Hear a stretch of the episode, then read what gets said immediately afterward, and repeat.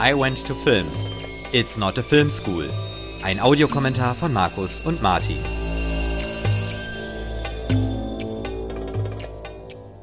Hallo und herzlich willkommen zu einer neuen Folge von I Went to Films.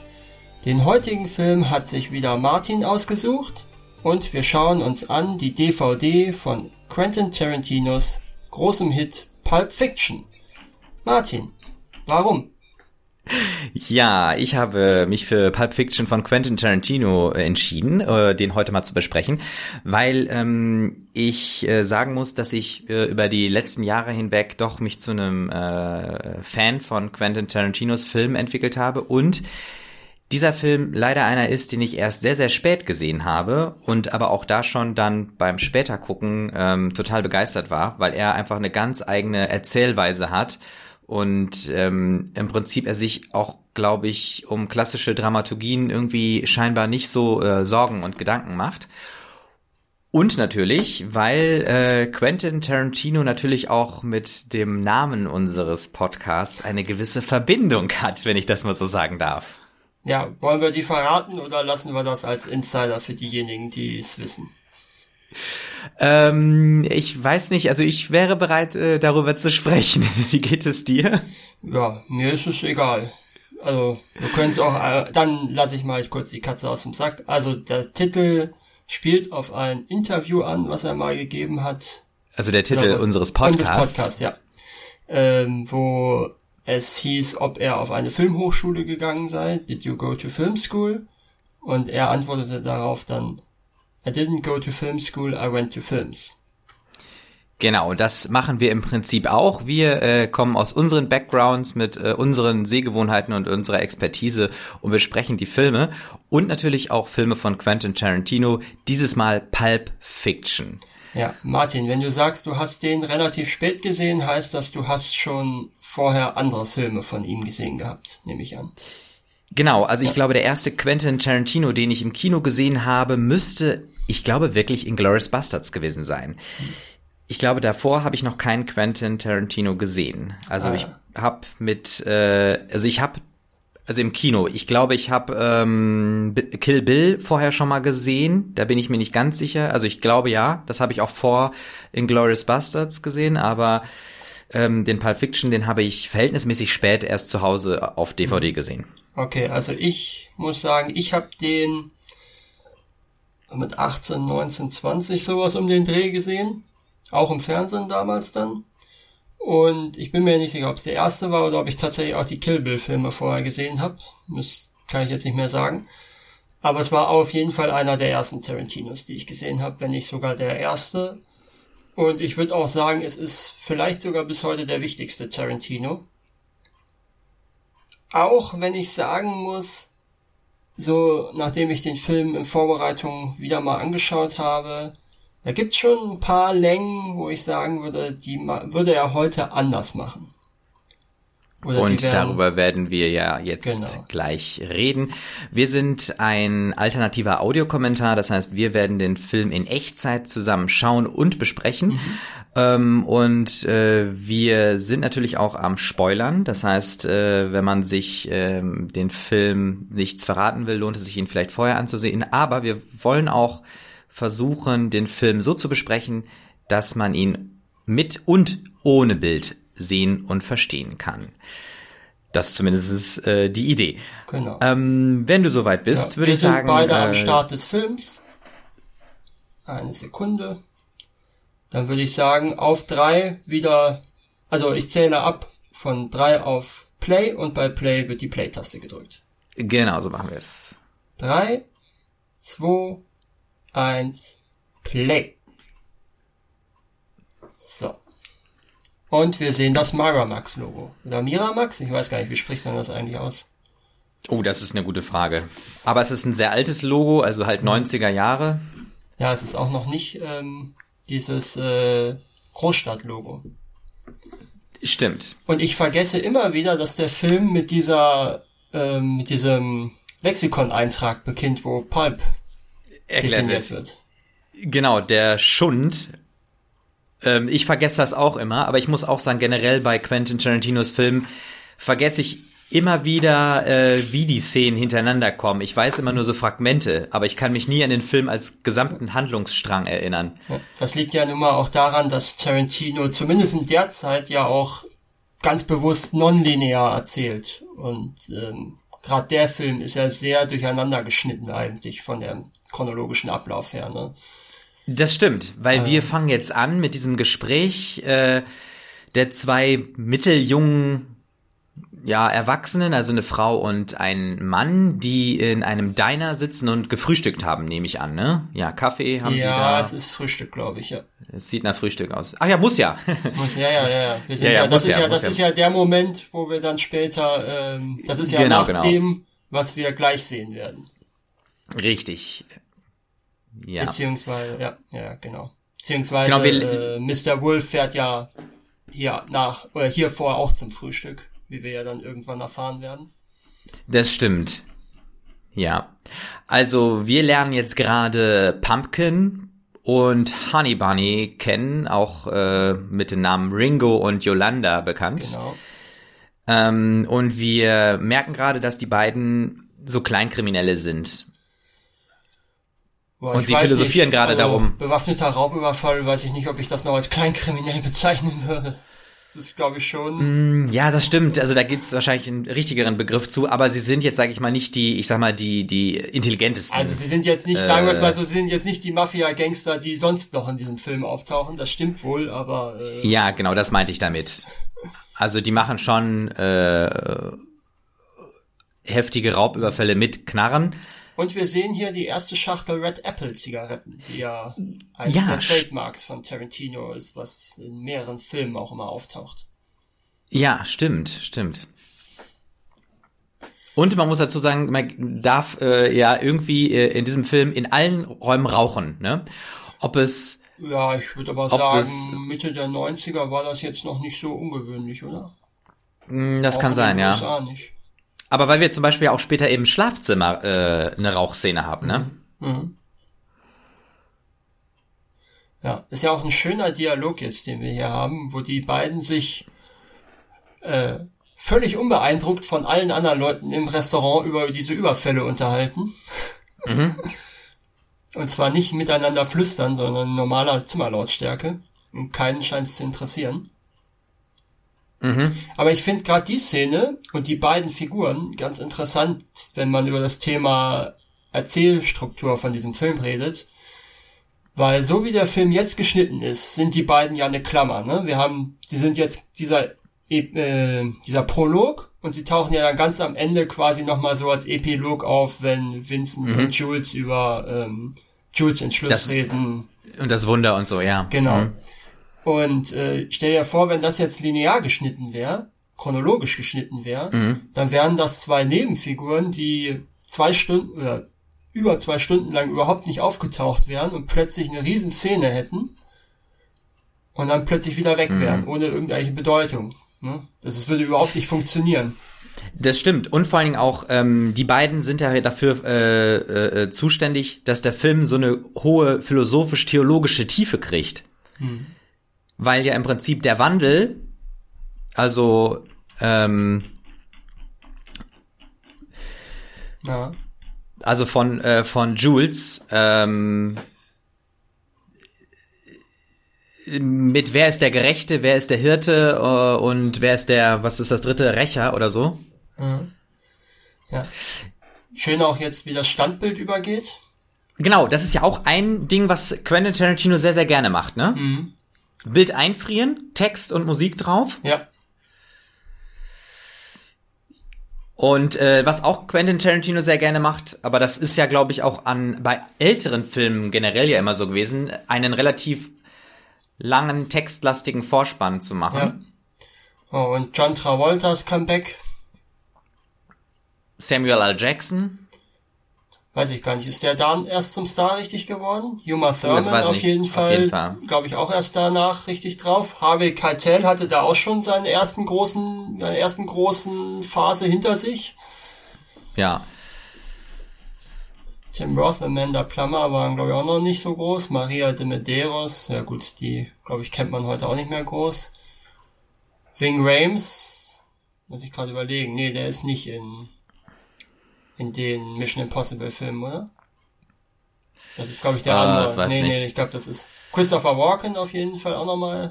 Ja, mit auch einer coolen Rolle und natürlich Und Bruce, Willis. der ja auch schon seinen ersten großen Karriereschub hinter sich hatte, wenn man ehrlich ist. Ne? Stimmt, Stimmt, war der ja. nicht auch einer der bestbezahltesten Schauspieler in dem Film? Kann das ja, sein? ja, ja, da war irgendwas.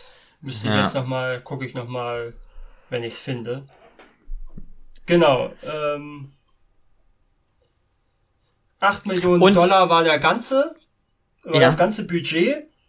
Und ähm, 5 Millionen gingen nur in die Gehälter für die Schauspieler und es Mhm. war sogar noch weniger als 8 Millionen, weil äh, ursprünglich, bis man Bruce Willis dann nominiert hat. Also nur Bruce Willis hat dafür gesorgt, dass man überhaupt das Budget nochmal erhöht hat. Ja. Harvey Weinstein war auch einer der Co-Producers. Ja. Äh, Kurz noch mal wurde erwähnt. Heute, und Danny DeVito war offenkundig auch dabei. Ja, und wer ja nicht aufgeführt wird, äh, Robert Rodriguez, ne? Ja. Der soll doch aber auch irgendwo äh, so als Gastregisseur dabei gewesen Na sein. gut, dann taucht er vielleicht im späteren Abspann auf. Ne? Also, Ja, ich meine, äh, irgendwo äh, stand, äh, dass er nicht auftaucht, Okay. aber wohl drin gewesen sein okay, soll. Ja gut, dann. Na ja gut, ich weiß nicht, was da, wann man da genau aufgeführt wird.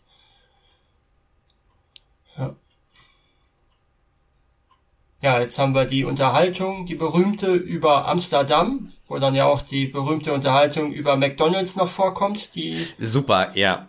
oft genug parodiert wurde. Das ist übrigens, glaube ich, eine Perücke von äh, Samuel L. Jackson.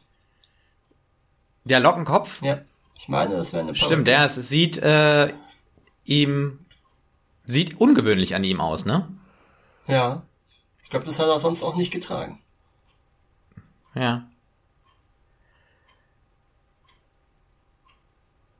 Also ich muss sagen, diese beiden, äh, das, also äh, die Unterhaltung ist einfach super, weil die einfach von einem zum anderen, also wie Vincent Vega und Jules Winfield sich da im Auto unterhalten. Das ist halt ein ganz normaler Smalltalk zwischen zwei Kollegen, die zu irgendeinem Auswärtsjob fahren. Genau, so ganz gewöhnliche Arbeit, ne? Limbic Und ähm, man muss ja verstehen, der Vincent war ja, glaube ich, drei Jahre, das erzählt er irgendwann später in äh, Amsterdam, Genau, glaube ich, ja. irgendwie Genau. stationiert oder Das- jobmäßig, das- ich weiß es nicht. kapiert man so in dem Moment auch nicht, dass er jetzt quasi wirklich wieder zurück ist erst. Ne? Mhm. Aber ja.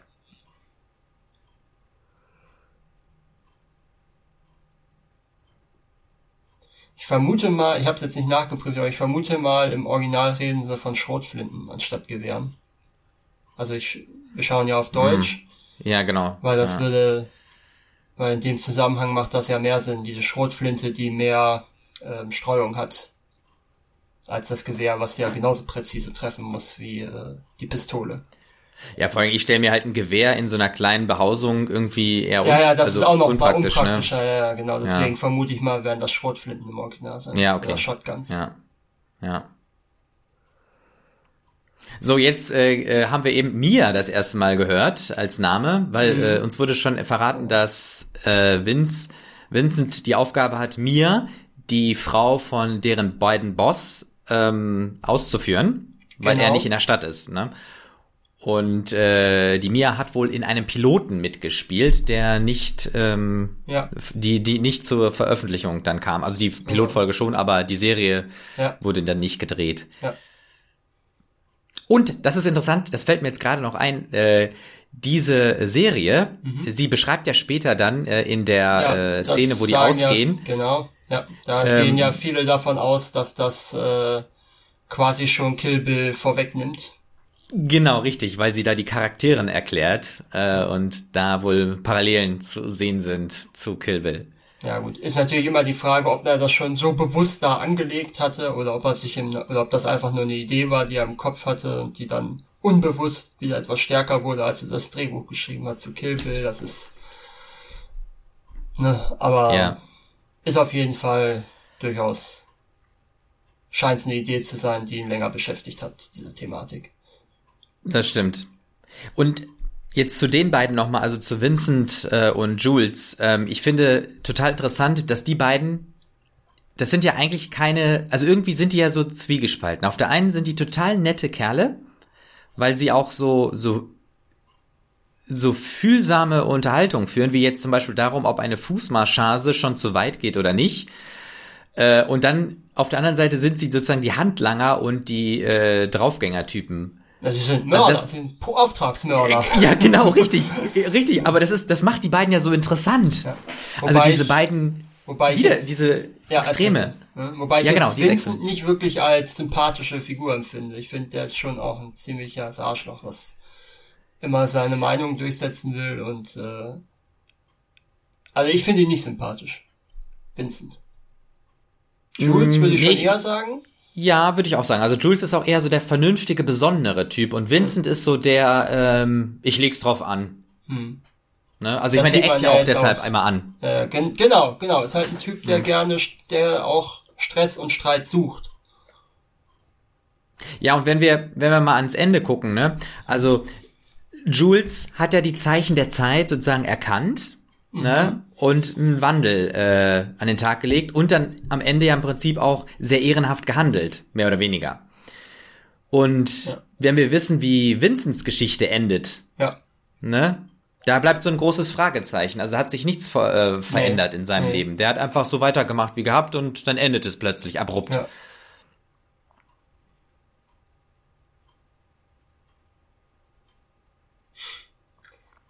Das ist jetzt auch toll. Genau, die beiden sind zu früh, 7.22 Uhr, standen vor der Tür von den äh, Verbrechern und gehen jetzt einfach den Gang runter und unterhalten sich weiter über die Fußszene. Ja. Und das Ganze ist halt in One Take gedreht. Mhm. Also die Kamera schwenkt einfach den Gang runter, verfolgt die beiden, lässt die beiden sich weiter unterhalten. Und äh, es geht jetzt darum, dass äh, Mr. Wallace doch seinen Mann, der seiner Frau die Füße massiert haben soll, äh, aus dem Fenster geschmissen, äh, schmeißen lassen haben soll, ne? Ja. Und jetzt diskutieren die beiden halt, äh, was zu weit geht, warum man das macht und wie auch immer. Also, dass, dass die eigentlich eine moralische Frage dort äh, diskutieren, ist ja sehr, sehr spannend. Ja, ja, das ist richtig. Wobei, ähm, das hat natürlich auch so ein bisschen was von so einem klassischen ähm, äh, äh, Gangster-Gossip sozusagen. Ne? Wer hatte was mit der Frau vom großen Boss und so. Und was ja, hat der, ja. Ne? Und genau das erzählt Mia ja später sogar, ne? Mhm. Äh, irgendwie, was ihr, was ihr kleinen Gangster da in, ist, ist schlimmer als irgendein Häkelclub oder Strickgruppe, ne? Irgendwie ja, sowas ja, sagt sie ja, glaube ich, später. Ja, mhm. Kannst du die Zimmernummern erkennen da oben? Irgendwas 415 oder 416 oder so? Ja, 4, 4.1 würde ich auch sagen. Die letzte hätte ich jetzt eher 8 oder 6, ja. Ja kann ich jetzt, also ich kann da nichts erkennen oder interpretieren, was das sein soll, aber sonst hätte man das nicht. wahrscheinlich auch, man hätte es wahrscheinlich auch präsenter gemacht, wenn es jetzt eine Bedeutung haben sollte, weil das ist ja wirklich. Denke ich auch. Winzig, winzig. So. Guck mal, sie scheinen ja geklopft zu haben, ne? Haben sie geklopft? Ja, weiß ich nicht, aber der Typ ist ja mit denen auch, der gehört ja irgendwie zu denen. Deswegen legen sie den ja nicht um. Das ist ja irgendwie so ein Verbindungsmann von denen mit der Gruppe.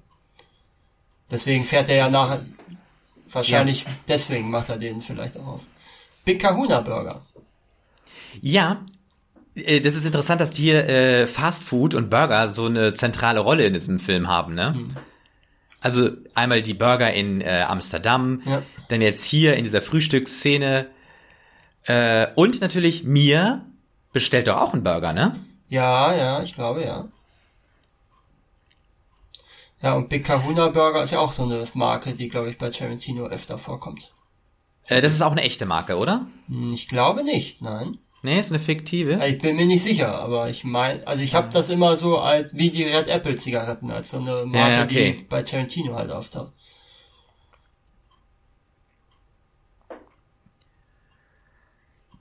Ich finde äh, ziemlich faszinierend, wie Jules äh, hier so ein Psychospiel abzieht. Mhm. Ne? Ja. Das ist schon echt gnadenlos. Ich meine, das ist ja schon Gewalt eigentlich, was er gerade ausübt. Ne? Also so vor allen Dingen, weil äh, er ja weiß, psychische Gewalt. Er wird sie umlegen. Genau. Und auch, also wie erniedrigend, ne, dass er einfach jetzt von ihm den Burger nimmt und einfach auf, also reinbeißt. Mhm Und dann äh, mit Vince, der im Hintergrund irgendwie in der Küche irgendwie rumfuhrwerkt und sich eine Zigarette anzündet, mit ihm so über ihn hinweg redet. Also es ist schon sehr, sehr spannend. Ja. Und Ja. auch interessant, dass Jules eine vegetarische Freundin hat. Die lernen wir nicht kennen, ne? Nee, nee. Nee. Jetzt äh, zeigt er erstmal sein neu erworbenes Wissen gleich.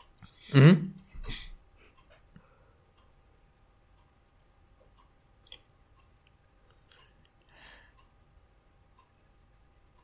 Aber ich finde ja Jetzt die ganze, ich finde ja die ganze Idee, einen hawaiianischen Burgerladen zu machen, so absurd, dass ich mir nicht vorstellen kann, dass es das wirklich gibt.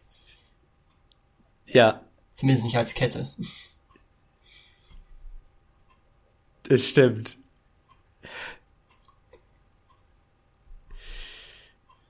Okay, also Jules trinkt jetzt die Sprite aus von Brad.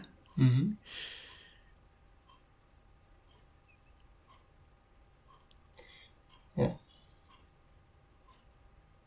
Jetzt geht er zu dem So, anderen jetzt rüber. geht's, jetzt geht's ins Eingemachte sozusagen.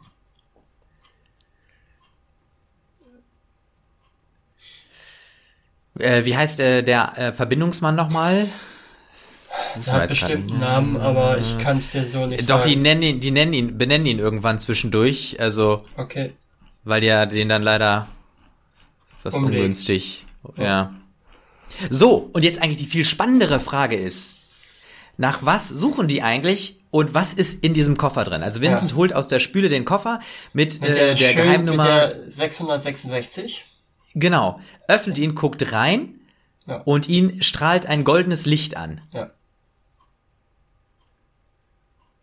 Und er ist offensichtlich Jules abgelenkt, fragt wenn er ihn. reinschaut, ja. Genau, Jules Ja. fragt äh, Vincent, ob wir glücklich sind. Sind wir glücklich? Ne? Ja, wir sind glücklich.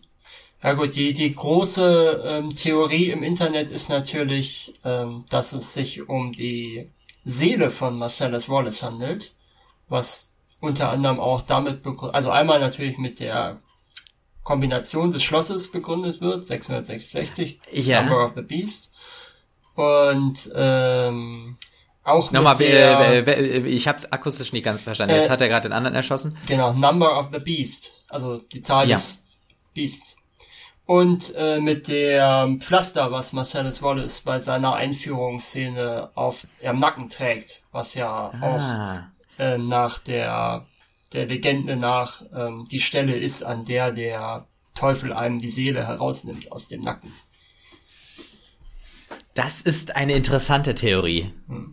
Ist halt die Frage, ob das wirklich so intendiert ist oder ob Tarantino einfach nur bisschen damit spielt oder ob er das wirklich überhaupt nicht bedacht hat.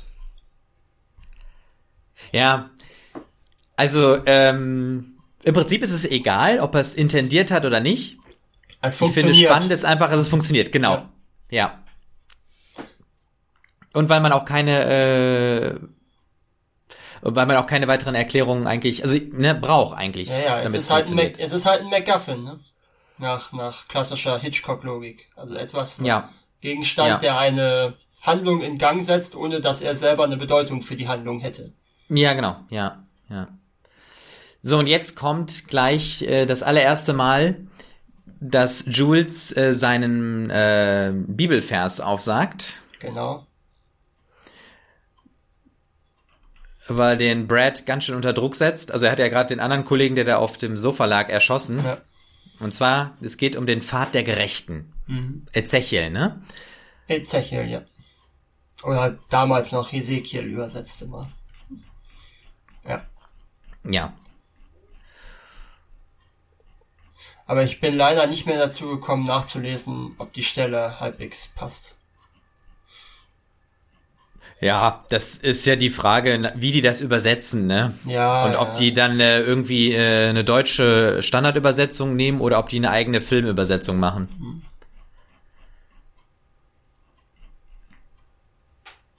Also ich sei der Herr, wenn ich die Rache an ihn vollstreckt habe und danach äh, feuert er. Schön also auch jetzt, genau, schön auch jetzt diese zwei Einblendungen ins Orangene. Die auch das sonst, stimmt. Ja. sonst nicht mehr vorkommen. Und jetzt, ja, startet das nächste Segment sozusagen mit Vincent und Mia. Allerdings mhm. führt sie erstmal die Figur ein, die ihr eigenes Segment nachher noch kriegt. Nämlich das Butch. stimmt. Richtig, gespielt von Bruce Willis. Und ich muss sagen, es ist eine richtig klasse Einführung, weil wir sehen einfach nur Butch mhm. von vorne. Er mhm. sitzt mhm. in einem ähm, Lokal, äh, Club, Tanzclub, ja. Club, genau. Es ist rotes Licht, aber keine anderen Menschen sind da. Das heißt, das muss irgendwie am Tag oder so sein, mhm. obwohl alles dunkel und rötlich ist, im rötlichen Licht ist. Und er regt sich fast nicht. Sitzt ganz stoisch da, ja. Genau, und ich finde, das ist richtig klasse. Und wir lernen ihn trotzdem kennen. Ja, und gleichzeitig hören wir ja diese Rede von Marcellus Wallace aus dem Off, den wir überhaupt nicht sehen im Moment. Genau, ja. Der auch wunderbar eingeführt wird mit dieser Rede, finde ich. Stimmt, eigentlich werden ja beide äh, mhm. super eingeführt, sowohl äh, Marcellus als auch Butch. Ja. Übrigens, Bruce Willis ist überredet worden, mitzuspielen von Harvey Keitel. Ach. Der hat, der hat ihn dann überzeugt, dass er da mitmacht. Die beiden sind wohl nämlich ähm, Freunde oder Bekannte. Das ist ja cool. Also Harvey Keitel war offensichtlich schon vorher dabei. Ja. Ich finde, es ist auch hochironisch mit dieser Musik im Hintergrund. Mhm. Und das Jetzt sehen wir das allererste Mal was von ähm, Marcellus, nämlich die Hand mit dem Bündel Geld in einem Briefumschlag. Wer ihn jetzt Und er spielt, demütigt, ne? Genau, richtig. Ja, ja. Man sieht, dass, äh, dass Butch an seiner Leine hängt.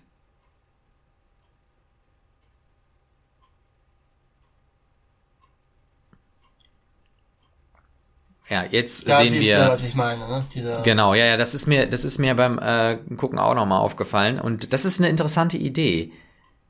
Also wir sehen jetzt Marcellus Hinterkopf genau. und die Schultern und ein Riesenpflaster, ja. was eben ähm, etwas leicht über dem Nacken ja. hängt am Hinterkopf. Mhm, genau. Und Marcellus trägt, also hat äh, eine Glatze und äh, Ringe in den Ohren, genau. Das Gesicht sehen wir aber, glaube ich, in der Szene noch nicht, ne? Nee, das sehen wir, glaube ich, sehr, sehr spät erst. Mhm. Seine ersten Worte, damit habe ich kein Problem, Mr. Wallace, hat Butch gerade gesagt, ne? Nee, der hat vorhin, glaube ich, schon was gesagt. Das habe ich nicht Sieht ganz, ganz so aus, wo er ihn gefragt hat, ob er der Nigger ist. Ja, stimmt, genau so war's, ja, ja. Jetzt haben wir so drüber gequatscht. Jetzt muss das, jetzt muss das nämlich sein. Ja. ja. ja funktioniert ja nicht so ganz, wie wir dann später erfahren. Nee, genau. Ja, und Vincent und Jules in diesen T-Shirts, wo wir natürlich noch überhaupt nicht wissen, warum sie jetzt diesen Freizeitlook tragen. Das stimmt. Weil wir denken ja, es ist direkt nach dem. Ähm, man würde ja jetzt tatsächlich denken, wir sind direkt nach dem äh, Mord. Ne, sie haben den mhm. Koffer dabei, es ist offenkundig noch nicht abends oder es scheint noch morgens zu sein irgendwie.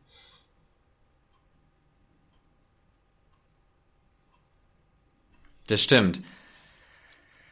Das, genau, die Erzählung, die, die, das Gerede über Mia und Vincents Job geht weiter. Ja, und Jules geht jetzt raus und wenn man den Film jetzt, wenn man die Handlung jetzt chronologisch durchdenkt, endet Jules, glaube ich, hier. Ich glaube, es gibt keine Szene, die chronologisch danach spielt, wo Jules nochmal auftaucht. Warte mal, lass mal überlegen. Stimmt. Ja, und die beiden ja, die werden sich ja später auch noch treffen. Ne? Genau.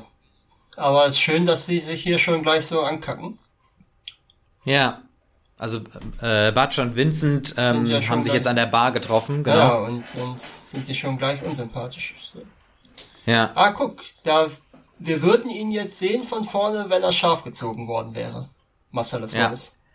Und jetzt auch gerade diese Einstellung, wie, wie sich äh, Butch ah, doch, umdreht. Doch das Gesicht ein bisschen zumindest. Stimmt, aber sehr im Schatten, ne? Ja, nicht so ja, deutlich. Ja.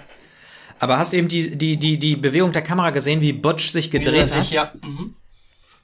Also ja, fand ich sehr schön auf gemacht. Gesicht geblieben ist quasi. Genau, richtig, ja.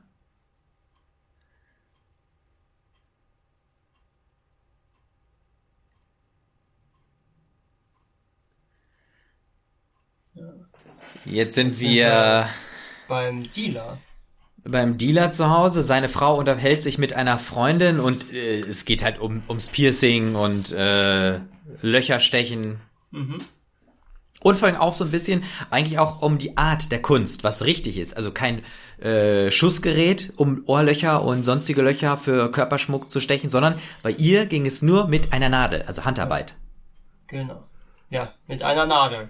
Die Mit einer passend, Nadel, ja. passend dazu, was hier verkauft wird. Äh, genau, richtig. So. Und Vincent wird äh, von dem Dealer begrüßt. Und genau, die Rolle, das war ja die Überlegung, ob Quentin äh, die Rolle spielt, des Dealers. Ja. Hat sich aber dann dagegen entschieden, weil er gerne bei der Adrenalin-Szene Regie Regisseur, unbedingt ja. machen. Mhm. Genau. Ich finde ja, die Figur sieht sehr aus wie der Dude dann später aus Big Lebowski. Ja. Der Er ist so ein bisschen so der, der Jesus-Typ, ne? ja, und auch mit dem Badeanzug, ne? mit dem Bademantel. Wie er da den Stimmt, ganzen Tag ja. rumläuft. Und so ein bisschen Ja, abgewrackt. stimmt. Ne? Also ich finde, es Wir sehen, wir sehen ihn ja nur im Bademantel eigentlich, Ja, ne? Den ja, Dealer. Ich meine ja. Eben. Deswegen ja. Also es würde mich nicht wundern, wenn die, wenn das Optische vom Dude so ein bisschen inspiriert wird. Ich meine, der Big Lebowski, der kam 96, 98, sowas. Also so zwei bis vier Jahre danach. Das würde schon passen. Ja. Ja, das stimmt. Jetzt ähm, nochmal interessant, ähm, das habe ich auch erst hinterher verstanden. Ähm, und zwar, äh, Vince, Vincent kauft ja jetzt Heroin, richtig? Ja, genau. Aber weil der Dealer keine Ballons mehr hat, Muss das in den Plastikpäckchen. Genau. richtig, aber normalerweise wird äh, Kokain in Plastikbeutel äh, gepackt. Genau, deswegen Und- verwechselt das Mia später, ja. Richtig, genau. Das ist ein ganz interessantes, wichtiges Detail. Das habe ich aber auch erst total spät verstanden. Sag bloß, du hast nicht so gut viel Erfahrung mit Koks und Heroin. Nee, ich bin da ganz. Aber äh, was ich auch ganz interessant fand, war der Satz vorhin, Heroin ist wieder im Kommen oder Heroin kommt zurück. Ähm, wenn man bedenkt, dass zwei Jahre später ja auch dann wahrscheinlich der Film, äh, der Heroin am meisten gefeiert hat, in der Filmgeschichte, nämlich Trainspotting rauskam. Ach ja, hier mit äh, Hugh McGregor, ne? Genau, genau. Hat ganz schön viel Bargeld mit sich rum. Wenn es nicht alles 1-Dollar-Noten sind, zufällig. Ja, ich glaube nicht. Er hatte doch. Ähm, ach nee, das ist, äh, das war jetzt Vincent mit dem Geld. Jules hat doch am Ende auch so viel Geld in seiner, in seinem Portemonnaie. Naja. Meine ich ja, die schleppen. Obwohl, naja gut, das sind Gangster, vielleicht können die auch nicht einfach ihr Geld aufs Konto legen. Geld ja richtig ab oder per PayPal bezahlen, ne? Ja gut, das ging ja sowieso noch nicht da. Ja. Wir spielen doch äh, in der Zeit, in der der Film gedreht wurde, oder? Also wir haben jetzt keine. Ich würde es ja einfach mal sagen, ja. Also Ja, ich sehe ne? jetzt Ja, nichts, glaub was jetzt, was jetzt gegen Mitte 90er spricht. Ja, das stimmt. So, das ist auch so ähm, so eine Quentin-Art, diese Inszenierung mit der, der Öffnung dieser dieses Spritzenetuis fürs Heroin Ja. Und so eine äh, Western anmutende Musik drunter, ne? Ja. Also wir haben jetzt Detailshots von Spritze, Feuerzeug und Reißverschluss. Genau, wie das Ganze präpariert wird. genau. Kochen vom Heroin auf dem Löffel. Und ich meine, Vincent ist echt ein, ein bisschen, äh, also ich meine, der, der legt es schon drauf an, ne? Weißt du, danach fährt er direkt Auto wieder, Ja. zugedröhnt. Ja.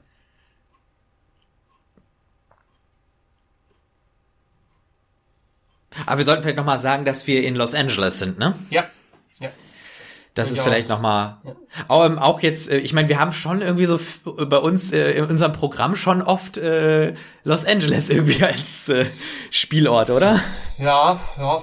Aber ich meine, ist ja auch für die jeweiligen Produktionen naheliegend, wenn es jetzt nicht zwingend woanders verortet werden muss.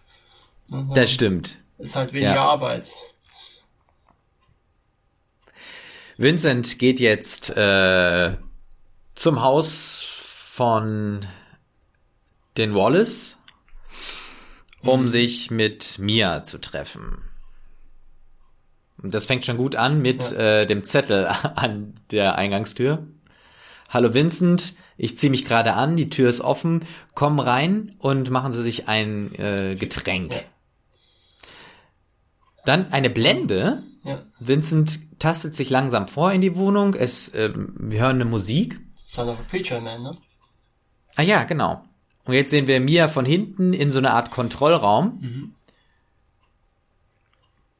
Und sie spielt natürlich mit ihm, ne? Also ja. über die äh, über diese ja, Intercom-Anlage. Das, das ist natürlich das berühmte GIF jetzt, was, wo er sich da umdreht, was ja oft genug dann inzwischen aufgetaucht ist im Internet, in all, wo er in alle möglichen Situationen reingeschnitten wird. Also nach dem Motto, wo ist das Intercom? Ja, ja, genau, wo er sich da so ja. umdreht und das, das ist, musst du mal suchen, da gibt, da gibt's ganz Ja, okay, das glaube ich.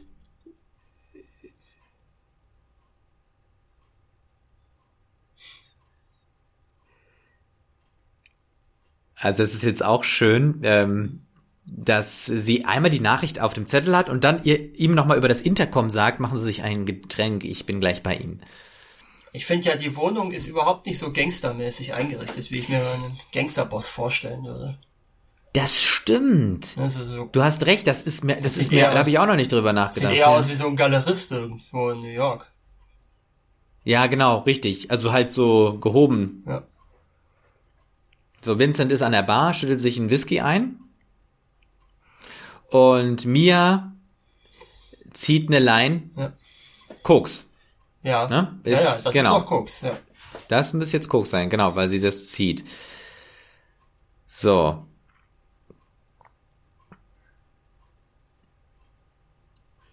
Vincent ist, fühlt sich, glaube ich, noch nicht so wohl. Er guckt sich jetzt dieses eine Gemälde an und mhm. versucht sich irgendwo hinzustellen und er sieht halt unbeholfen aus, ne? Das muss man ja, ja sagen. Das ist halt nicht so sein Milieu, wo er da ist, ne? Deswegen nee, meine ich ja, es sieht nicht aus wie eine Gangsterwohnung. Ich meine, wir haben dann ja auch hinten den Esszimmertisch mit, mit, ähm, mit, ähm, wie heißt das? Mit den Hussen drauf. Mhm.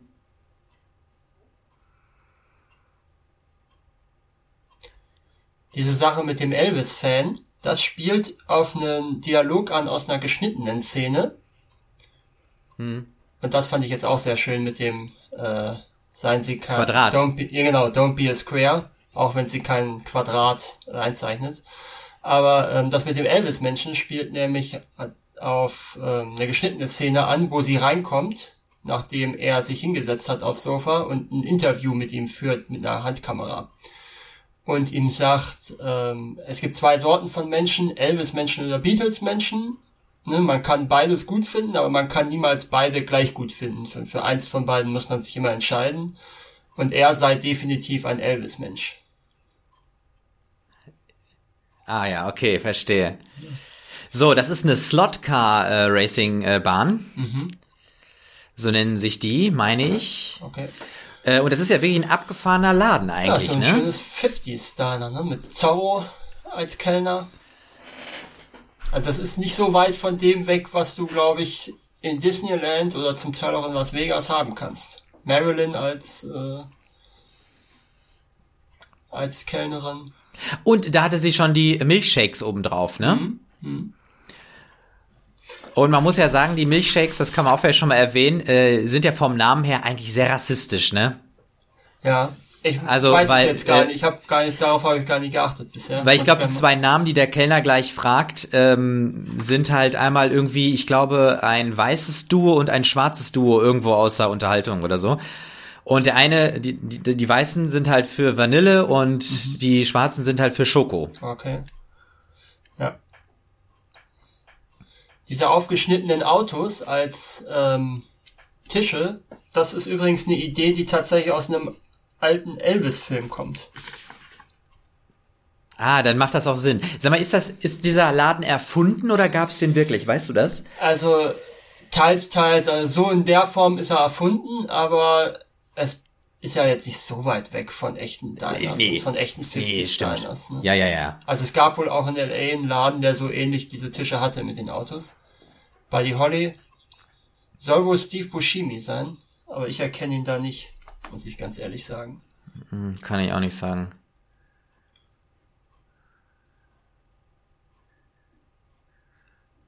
Auch schön äh, jetzt die Frage, wie möchte er sein Steak haben? Und Vincent einfach sagt so, das Blut muss spritzen. Es ist ja schon ganz witzig, ne? weil das ist ja, ja durchaus etwas, was in diesem Film dann auch nochmal von seiner Arbeit her kennt. Ja. Genau.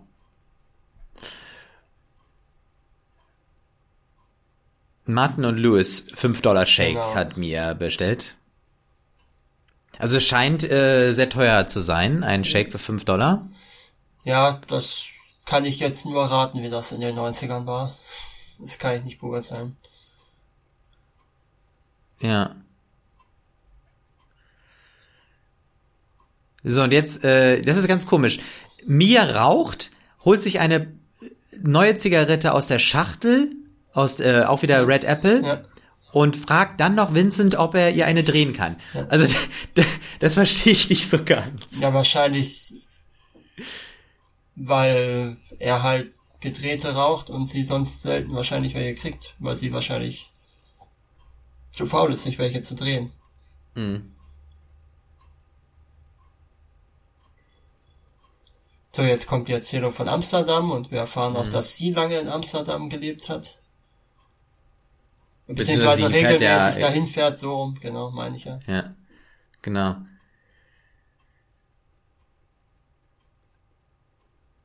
So, und die beiden sind ja jetzt gezwungen, sich zu unterhalten.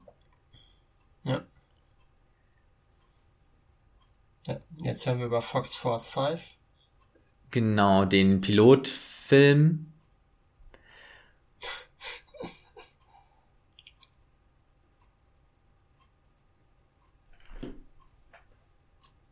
Genau, also und zwar fünf Mädchen, die äh, Irgendwelche, nee, nicht Superkräfte in dem Sinn, sondern halt irgendwelche Spezialfähigkeiten haben.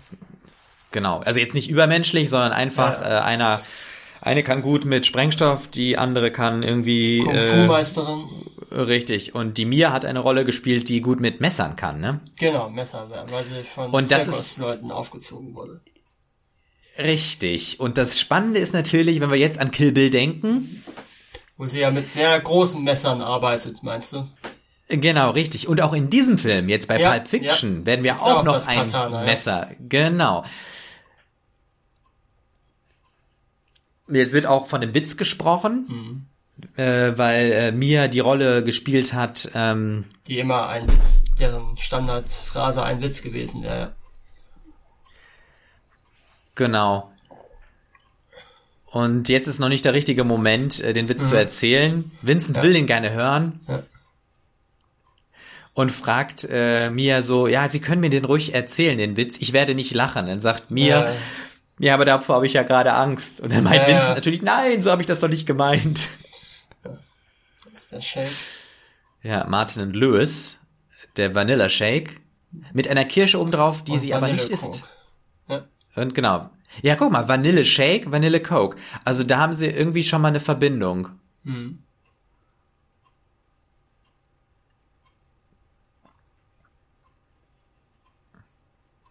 Also Vince ist natürlich interessiert und will den Shake probieren. Ist auch ein ziemlicher Pfennigfuchser, ne? Stimmt, das stimmt. Aber er holt sich dann aber hier für 500 äh, Heroin. Also Ja, gut. Das ist wahrscheinlich, aber das ist ja auch, das ist ja auch aus dem Erzgebirge. St ja, richtig. Er hat doch das teure Zeug aus dem Erzgebirge geholt, ja, ne? ich glaube ja. Ja, ja, ja. Übrigens im Original kommt's vom Harz. Aber das musste man anders übersetzen, weil Harz mit Lip. Harz Ja, ja. Mountains, ja, weil es nicht synchron Ja, okay. geworden wäre. Ja. Aber ich finde Erzgebirge passt sogar noch, passt eigentlich sogar besser, äh, wegen, weil das ja wirklich dann Grenzgebiet zu Tschechien und so, das ist ja tatsächlich Ah, okay. Das macht Drogenproblem. Ich weiß nicht, wie das jetzt Mitte der 90er war, aber äh, Nee, da habe ich auch überhaupt keine Ahnung. tatsächlich macht die Umbenennung ja sogar Sinn in dem Fall. Ja. Hier, das ist wahrscheinlich jetzt gerade eine Szene, wo du im Vorfeld ja auch sagtest mit den Längen. Mhm. Ich muss sagen, ich habe nämlich diese Länge, die hier gerade in diesem Gespräch passiert, ich finde die super gut. Okay. Sie wird ja nur getragen durch die Musik im Hintergrund Mhm. und dieses, dass sie darüber reden, Ja. dass man äh, ja eigentlich auch schweigen könnte. Hm.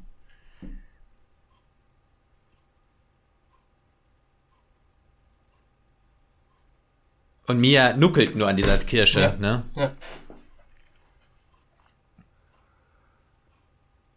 Ist eigentlich, also Mia, er sagt jetzt Vincent, äh, sie geht kurz auf Klo, um sich die Nase zu pudern. Ja. Heißt das das, was ähm, sie macht, oder ist das Wir sehen es doch eigentlich, dass sie, hm, also das sieht mir schon aus, als ob sie sich was reingezogen hat gleich.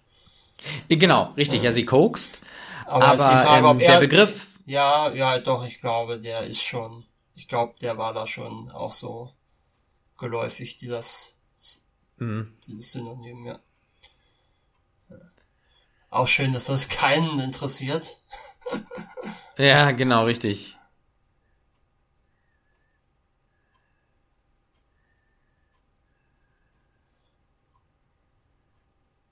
Da So, der jetzt der Burger wieder, genau. da mit der etwas seltsamen Garnitur, mit den großen roten Zwiebel und der ähm, Wassermelone. Stimmt.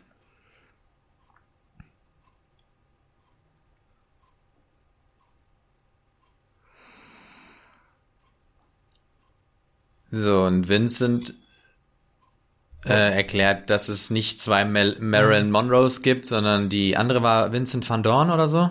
Äh, ich glaube Manny van Dorn oder irgendwie Manny sowas. van Aber Dorn, auf jeden ja, Fall äh, jemand, den man heute nicht mehr kennt.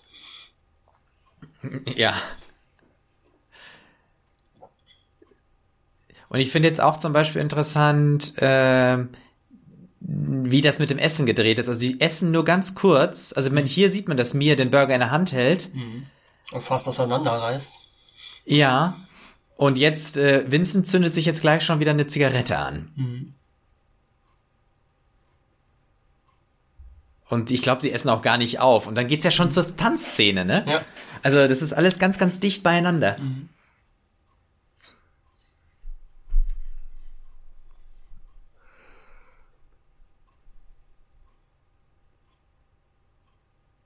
Das finde ich jetzt wiederum einen ziemlich guten Dialog. Jetzt geht's darum ums Gerücht, ne? Ja, Antoine hieß übrigens der, genau. der, der aus dem Fenster geschmissen wurde, weil er Mia äh, angeblich die Füße massiert haben soll.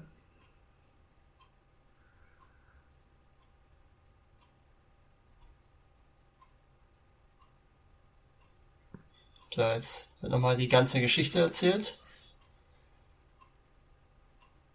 Sie hat sich, sie hat sich die Zigarette mit einem Streichholz angezündet, ne? Stimmt. Ja, weil Vincent hat eben sein Feuerzeug benutzt, ne? Sieht man auch selten. Ja, vielleicht ist das jetzt noch mal so ein bisschen äh, die Distanz zwischen denen, um das zu zeigen, dass, dass die jetzt gerade wieder nicht so viel Nähe haben sollen.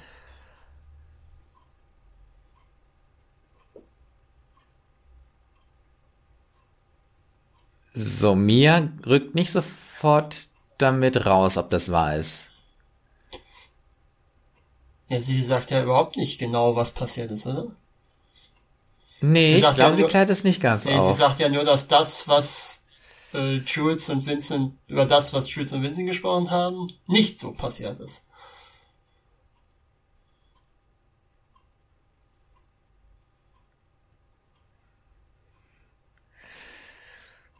Gut, jetzt ähm, macht im Prinzip Mia das Gleiche, was Jules vorhin gemacht hat äh, in der ähm, im Flur. Im Prinzip sie trennt die Aktion mit ähm, dem eine Sache ist, das eine Sache ist äh, eine Aktion wie das Füße massieren, und das andere Sache ist, dass jemand vom Balkon gestoßen wird, ne? Ja. Und jetzt, das war halt gut, dass sie sagt, die, wenn sie, wenn die Gangster untereinander quatschen, ist es schlimmer als ein Nähkränzchen. Ja. Und die Szene wird unterbrochen oder die Unterhaltung, Tanzwettbewerb. der genau jetzt gerade ausgerufen wurde.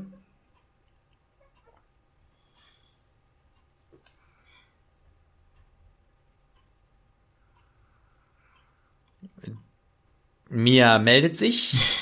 Wie er schaut. Vincent, ja genau, Vincent ist begeistert. So, und Mia nutzt das jetzt, Jetzt- ja, natürlich ja, jetzt. aus, die Angst von Vincent, ne? Jetzt zieht er die Karte. Und soll das nicht so gewesen sein, dass Uma Thurman sehr aufgeregt war in dieser Szene? Äh, das kann, ja, ja, klar. Ich meine, man muss ja auch bedenken, sie war ja noch relativ junge Schauspielerin und relativ unbekannt, ist jetzt vielleicht übertrieben, aber ich meine, in dem weniger bekannten Robin Hood Film von Anfang der 90er und sein Name ist Mad Dog hat sie mitgespielt als größte Produktion. Und auf der anderen Seite hast du John Travolta, den man ja nun mal vor allen Dingen fürs Tanzen kennt. Ne? Saturday Night Fever und so. Ja, ich glaube, das ist der Hintergrund dazu. Ja. Deswegen das natürlich auch eine schöne Szene ist, weil ich ja. weiß nicht, wie findest du das, was sie tanzen? Ich finde, es passt sehr, sehr gut, weil es ist einfach total albern. Genau, genau, ja. Und es ist halt so, ist halt, also es ist wirklich dieses Fremdschämen. Ja, ja, genau. Es ist halt eigentlich kein guter Tanz. Obwohl, er nee. macht's nicht schlecht, finde ich. Gerade wenn er da so auf den Zähnen Ja, die, ich finde so, die, die Körperspannung und so ist ziemlich gut. Also. Und Mia ist halt so ein bisschen die Ausgeflippte, die so macht, was sie will, so. Ja. Ne? Und ja. man sieht auch, dass sie mit ihm spielt, so. Und Vincent ähm, macht einfach seinen Job, so ungefähr, ne? Ja. Und er adaptiert ihre Bewegung. Ja, ja. Also zum Teil. Ja. Ja, das ist ja auch oft genug parodiert worden dann. Ja, mit der Hand übers mhm. Gesicht ziehen.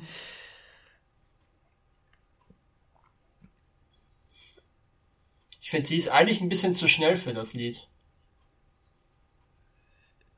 Ja. Und Vincent tanzt in Socken und Mia barfuß. Genau.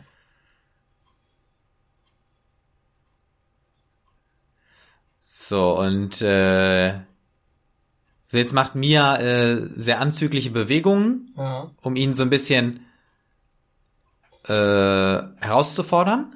Ja, ist eine gut, ja, man weiß es ja nicht genau, was sie will, ne? Will sie ihn einfach nee, nur nee, in Ärger nee, bringen oder stimmt. will sie wirklich was von ihm? Oder will sie es nur testen? Ja, das, das oder will oder will äh, äh, äh, äh, äh, Wallace, äh, Mr. Wallace äh, ihn testen, ne? Lassen. Man weiß es nicht. Ja. Man weiß es nicht, nee, genau.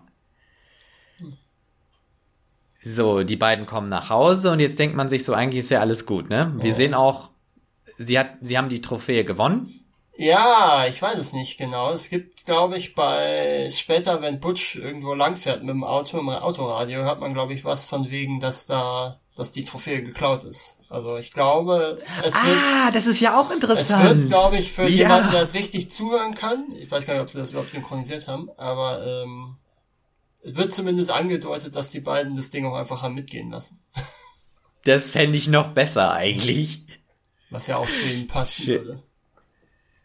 Ja, das würde total passen. Und vor allem, man, man, merkt auch, die beiden sind jetzt viel, viel lockerer nach diesem Abend, ne?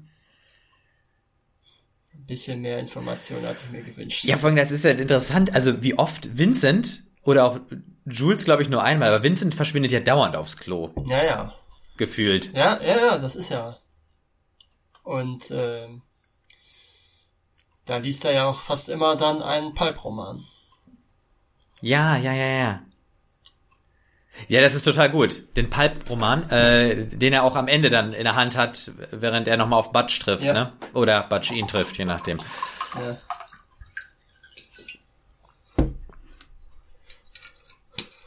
Ja, sie tanzt weiter. So, Mia tanzt im äh, Wohn Sie tanzt Wohnzimmer aber auch ziemlich genau, sie tanzt ziemlich genau dasselbe wie gerade eben. Vielleicht ein bisschen langsamer, aber. Ja, und hält sich die Hand äh, so an, an, an die Schläfe. Und sie hat, und vor allem, das ist interessant, wichtig nochmal zu wissen, sie hat ja den Mantel von Vincent an. Mhm. Und Vincent steht jetzt im Bad und hält äh, eine Alleinunterhaltung mit sich. Ja. Von wegen, er muss jetzt sich gleich verabschieden oder seinen ja, Drink noch nehmen und dann gehen. Loyal sein.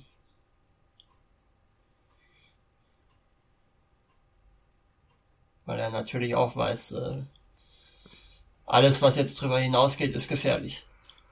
Genau, vor allen Dingen, wenn äh, sein Boss schon jemanden nur, weil er die Füße angefasst hat, äh, vom Balkon gestürzt wird, ne? Oder vielleicht auch nicht, man weiß es ja nicht. Sie sagt ja, es war nicht so. Das finde ich eben, das Interessante finde ich daran eben, dass sie nicht sagt, ähm, der hat niemanden vom Balkon runtergeschmissen, sondern dass es eben offen bleibt, ob der Typ vielleicht auch mehr mit ihr gemacht hat und der deswegen vom Balkon geschmissen wurde. Ja, natürlich. Also ich meine, sie heizt. Äh, das ist es. Das finde ich ja das Interessante daran. Ja, sie heizt im Prinzip. Also sie sie sie sie bekräftigt nicht. Nee, sie schürt das Gerücht eigentlich noch. Ja, ja. Jetzt hat sie wieder eine selbstgedrehte angezündet. Mhm. Und spielt mit dem Feuerzeug von Vincent rum. Und die Terrassentür hinten ist auf, ne? Ach ja, das hat einen Grund. Äh, ich glaube, die Kamera hatte sich gespiegelt. Irgendwie sowas war das. Und dann Kann haben sein, sie die ja. Terrassentür einfach einen Spalt aufgemacht. Ja, gut. Könnte ja passen. So, und jetzt Hm. kommt der unheilvolle Moment. Das ist natürlich echt doof. Das gute Erzgebirge. Ja. Das gute deutsche Heroin. Ja. Nicht im Ballon, wie sich das, äh, also was das Gesundheitsamt dazu sagen würde, gegen diesen Verstoß der Verpackungsvorschriften. Ja, ne? ja, ja. So, und Mia macht sich eine Line aus dem Heroin. Eigentlich auch ziemlich dreist, dass sie ihm das Koks klaut. In dem, also, die denkt, ja, das vermeintliche Koks, Koks. Ja. Genau, zieht und merkt sofort, da ist irgendwas, irgendwas stimmt nicht. Fasst sich an die Nase. Tja, aber ist schon zu spät. Genau, hat glasige Augen, dreht nach oben und Blut kommt aus der Nase Das ist, finde ich, jetzt ein, das ist, finde ich, jetzt so ein Bild, was man so auch in einem 70er Giallo hätte finden können. Ah, okay. Das finde ich jetzt, ich finde, das sieht auch so mit dem leichten Weichzeichner an den Rändern, mit dem, mit Ja, der okay, Nahaufnahme ja, von ja. dem blutigen Gesicht. So, und Ja. sie hat sich vollgekotzt, liegt mittlerweile am Ja. Boden. Ja, und er hat es noch immer nicht gemerkt. Nee, kommt rein. Und wir sehen sie die ganze Zeit ihren Kopf und hören nur Vincent und jetzt fasst er Ja. sie an.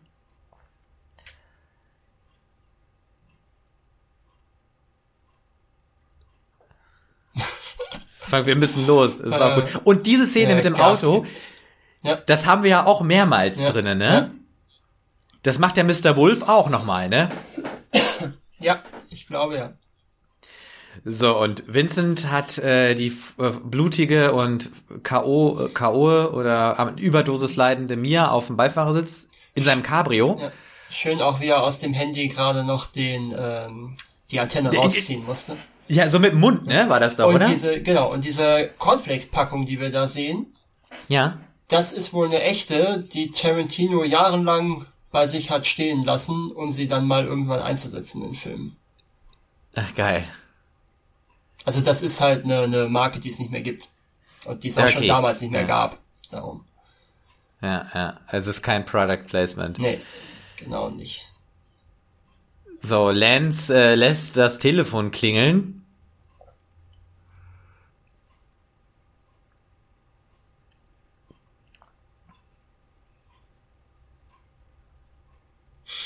Okay, und Lance geht jetzt ran ans Telefon.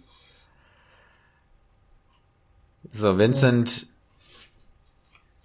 telefoniert mit ihm und sagt, ich komme jetzt zu dir.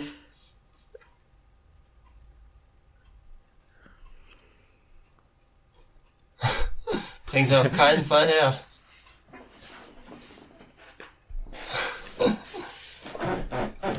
Die verreckt. Ja, ja. Ja, das ist, ich muss sagen, das ist echt eine der, der, der, der ach, das sind, ich meine, das ist halt, diese- in diesem Film sind so viele super Szenen drin, Ja. wie zum Beispiel das, ne? Lance ist ja auch ein relativ einfacher Typ eigentlich, ne? Ja. So, er hat gerade aufgelegt und schon hört er, wie Vincent draußen vorfährt. Das ist halt Und super. Lance kracht. macht, genau, Lance macht äh, die Jalousie auf. Man sieht das Auto kommen und Vincent kracht Groß, mit ja, ja, dem Cabrio in seine. Garage. Und vor allem das Geile ist, er schreit ihn auf offener Straße an, du kannst doch nicht über ein Mo Mobiltelefon mit mir über Drogenscheiß sprechen. Ja. Und die schreien da rum. Während er, während er, während er sich da jetzt auch noch im Rasen liegen lässt. Richtig, wie einfach. vor allem, Das ist ja auch was. Jetzt beginnt so eine äh, Szene, wo die die ganze Zeit sich immer nur ankacken, also alle Charakteren, Ja, weil die völlig überfordert sind mit der Situation. natürlich.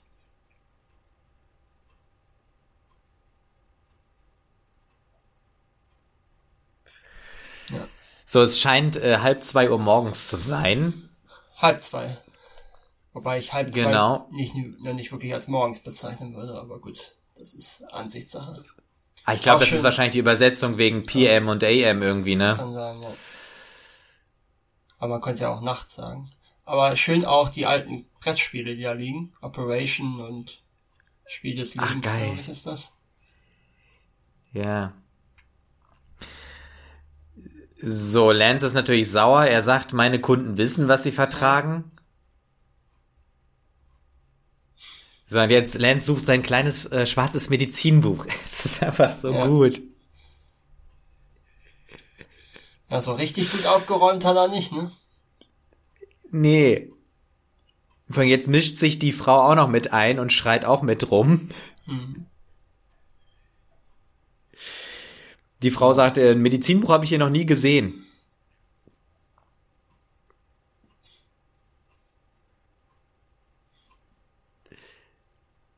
Ja.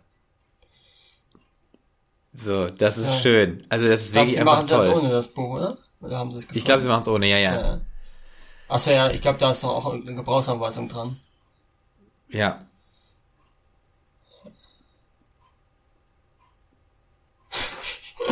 Ich weiß nicht genau, wo ihr Herz sitzt. Ey, könnte auch eine metaphorisch dafür sein, dass er sie nicht genau einschätzen kann, für wen ihr Herz überhaupt schlägt, ne? So nach dem Motto. So, Vincent ein braucht einen Filzstift. Und Lance zieht äh, die Adrenalinspritze auf. Vor allem jetzt ist es auch gut, wie die beide am Schwitzen sind, ne? Vor alle, alle ja. drei. Ja. Jetzt geht es doch mal darum, die beiden diskutieren, wer denn diese Spritze setzt. Schön auch dieser, Guck mal, wie lang diese Nadel ist, ne? Ja, klar, die muss ja, die muss ja auch ordentlich, muss man überlegen, die muss ins Herz rein, durch den Brustkorb. Aber ist das denn wirklich so? Macht man das so? Das weiß ich nicht. Ich weiß so, auch nicht, das ob das klasse. wirklich, ja. Wie, wie Lenz da so auf, auf ihren äh, Brustkorb so rumdrückt, ne? Als ob das so ein Gegenstand wäre. Der Punkt ja eigentlich auch, ja, wahrscheinlich musst du dir das in dem Moment so vorstellen ähm, aber eigentlich ist der Punkt ja falsch markiert. Das Herz liegt ja eigentlich noch ein bisschen zentraler. Hm? Du musst ja wirklich. Ja. Boah, da kenne ich mich medizinisch nicht aus. Oh nein. Und jetzt äh, sehen wir die Nadelspitze, es tropft das Adrenalin raus. Lenz äh, zählt für Vincent an. Und wir sehen einen roten Punkt ja. auf der Brust. Und und das haben sie wohl, das haben sie wohl rückwärts gedreht. Also er zieht die Nadel, hat die Nadel eigentlich aus ihr rausgezogen wohl. Ah, okay. Würde mich auch interessieren, ob das wirklich, ob A überhaupt das so passiert, wenn man da ein paar Gramm Heroin äh, schnupft. Und B, ob das wirklich so äh, ob man da wirklich sofort instant aufwacht, wenn man äh, so eine, so eine Adrenalinspritze ins Herz kriegt. Das ist auch ein schönes Bild, finde ich jetzt. Mhm. Da gibt's auch, da, da gibt's auch ein schönes Meme, wo oben drüber eine Szene ist, wo er mit ähm, Olivia Newton-John in Grease fährt und dann Driving to Night Shift und dann das Bild, was wir gerade eben gesehen haben, darunter Coming from Night Shift. Mhm. ich finde, es sieht wirklich gut aus. Sieht wirklich aus wie beinahe verreckt. Also das Make-up und so. Ja, ja, ist wirklich gutes Make-up, ja.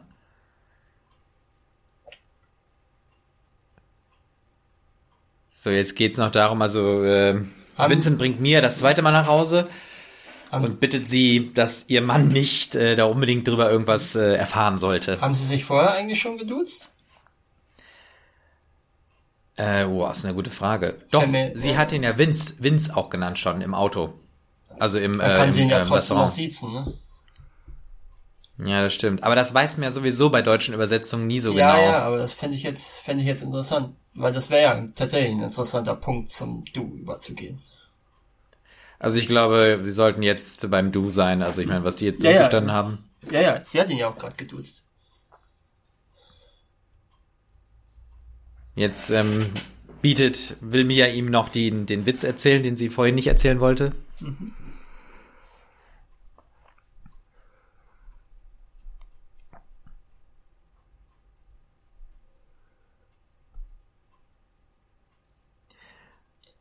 Jetzt kommt der Catch-up-Witz. Genau. Also drei Tomaten, also Tomatenfamilie geht über die Straße und das Baby, Babytomate bleibt zurück. und wird halt vom Auto erfasst, sagt die Papa-Tomate zum Baby, Ketchup. Mhm. Ketchup. Also auch wieder rote Farbe irgendwie, auch wieder Blut im Prinzip. Und vor allem Ketchup hat ja auch was mit den Hamburgern zu tun. Oder der Pommes, weil die äh, in äh, Amsterdam oder in Europa ja Mayonnaise auf äh, die ja. Pommes machen. Ja. Ne? Und das hatten wir ja in dem äh, in der Unterhaltung. In dem zwischen, Autodialog, ja. Im Autodialog, ne, zwischen Vince und äh, Jules hatten wir das ja auch. Und jetzt muss ich sagen, wir haben kein neues äh, Kapitel, mhm. noch nicht, ja. aber wir haben jetzt die eine Geschichte aus der Kindheit von Budge. Butch, wir steigen ja, ein genau. mit einem Ausschnitt aus so einer Kinderserie irgendwie im Fernsehen. Genau. Und ich muss sagen, das ist einfach auch eine sehr, sehr legendäre Szene. Captain Cones tritt jetzt auf. Captain Cones, ja. Genau, äh, von Christopher Walken gespielt. Und es geht um die Uhr.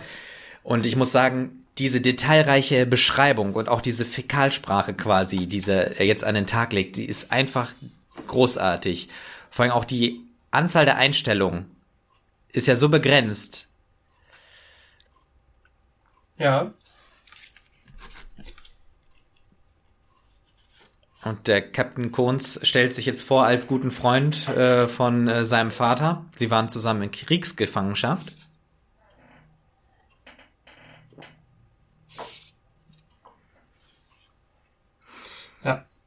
Der erzählt jetzt diese ellenlange Kriegsgefangenenschaftsgeschichte und warum er die Uhr in seinem Hintern aufbewahrt hat. Genau, vor allen Dingen auch nicht einfach nur in seinem Hintern, sondern in seinem gottverdammten Arsch. Mhm. Und Butch äh, sehen wir jetzt auch noch mal kurz als jung, wie er zuhört. Jetzt Aber kommt Captain Cones ja. zu ihm hin.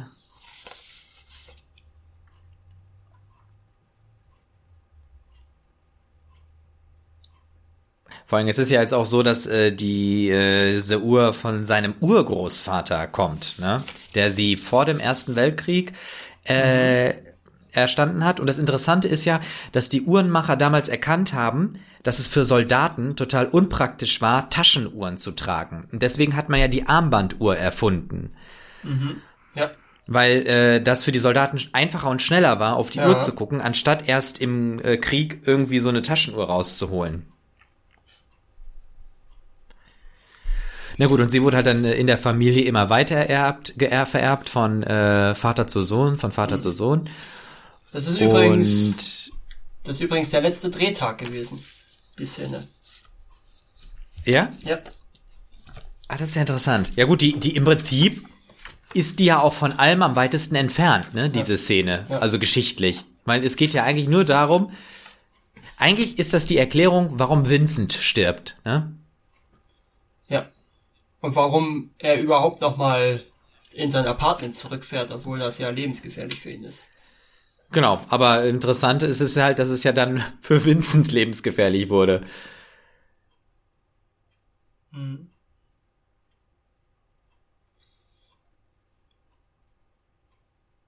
Ja, er war noch gar, das heißt, er kennt seinen Vater gar nicht. Ne, wenn der Sohn damals gar nicht geboren war.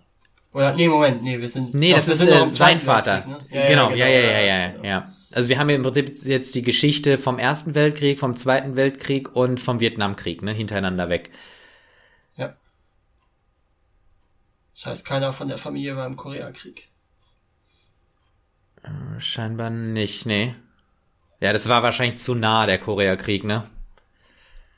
Ja gut, der wäre ja zwischen Zweiten und Vietnamkrieg gewesen. Ja. Weiß man etwas über das Requisit der Armbanduhr? Weil die hat ja ein ganz zerkratztes nee, Glas nicht, gehabt. Dass ich einmal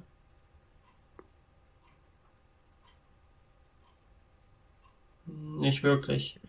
Aber es gibt ähm, Christopher Walken macht in der Erzählung irgendwann mal eine kleine Pause und ja. ähm, das lag tatsächlich daran, dass er seinen Text vergessen hatte in dem Moment und kurz überlegen musste. Aber das hat so gut gepasst von Stimmung her und vom Timing her, dass man es drin gelassen hat. Ja, auch der Übergang, ne? Mhm. Ähm, Butch als Junge greift die Uhr, dann ertönt das Klingen äh, der Glocke vom Ring und Butch erwacht sozusagen in seinem Zimmer kurz vor dem Kampf. Mhm, genau.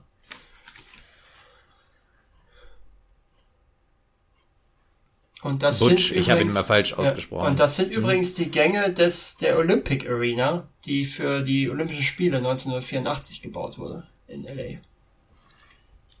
Wo Ah. auch, wo auch die Box und das Stadion dann später auch, wo, oder nee, nicht das Stadion, ich meine, ähm, aber in diesen Gängen wurden auch dann die Szenen für die, für Rocky gedreht. Ah, okay. So, das Interessante ist, dass wir über den Kampf nichts erfahren, oder äh, zumindest nicht von Bildern, Ja. sondern nur übers Radio. Ja, Und genau. zwar, wir hören bei der Taxifahrerin Esmeralda. Ja. Die auch eine sehr seltsame Figur ist eigentlich. Ja, wirklich.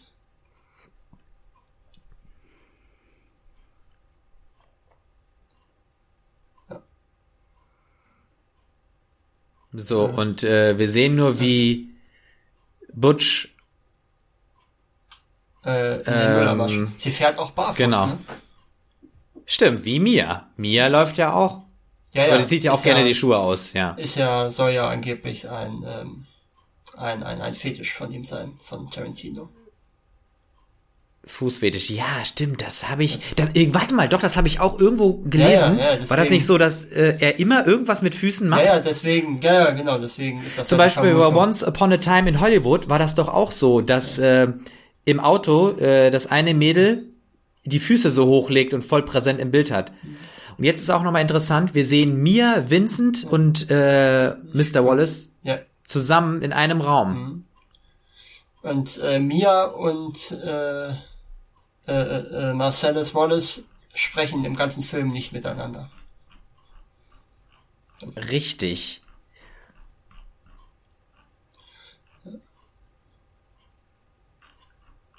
Ja, und äh, hier sieht man ja schon, Jules ist nicht mehr dabei.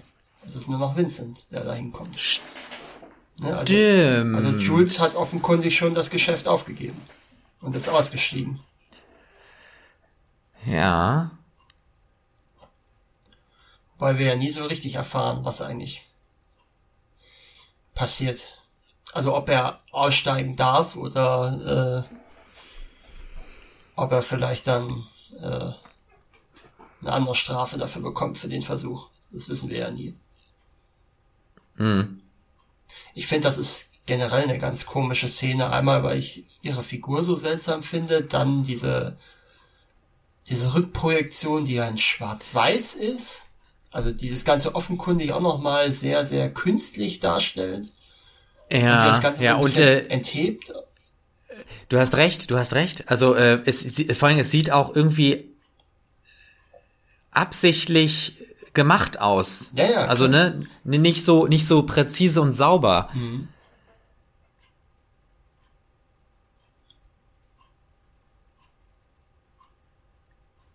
Du hast recht. Mir ist das jetzt, mir fällt das jetzt erst auf, Ja, dass äh, das äh, schwarz-weiß, schwarz-weiß ne? ist. Ich sag, Ja, ja, aber das, ist, das hebt diese Szene so ganz komisch heraus. Ne? Ja, Also ja. das- Die bekommt dadurch so eine, so eine, so eine Traumqualität im Prinzip. Was ja auch zu ihrer Figur passen würde, weil sie ja auch irgendwie, so wie sie redet, so wie sie sich gibt, dieses Barfußfahren und so, das wirkt ja auch eher so wie jemand, der so Ja. halb im Traum ist. So, Das ist so Traumverhalten, finde ich, und nicht kein reales Verhalten. Ah, sie nutzt auch äh, Streichhölzer für Streichhölzer. Ja. Das sieht natürlich jetzt nochmal besser. Ja, und auch jetzt durch den Zigarettenqualm. Ja. Also, das ist eine ganz entrückte Szene, finde ich. Ja, finde ich auch. Also ich muss ja jetzt echt drüber nachdenken. Also ich habe äh, zu dieser Szene ähm, jetzt in der in der mm? Drehart und der Bildgestaltung, ich habe keine, also, also noch keine Idee, weil weil sonst haben wir was Vergleichbares nicht in dem Film, ne? Nee, nee, also wir haben zwar Rückprojektionen, glaube ich, auch bei den anderen Autofahrten zum Teil gehabt. Abends, Ja, richtig, aber die sind wirklich sauber sind- gemacht, ne? Genau, die sind, die sind auf jeden Fall nicht so offenkundig äh, äh, Rückprojektionen wie hier. Ja.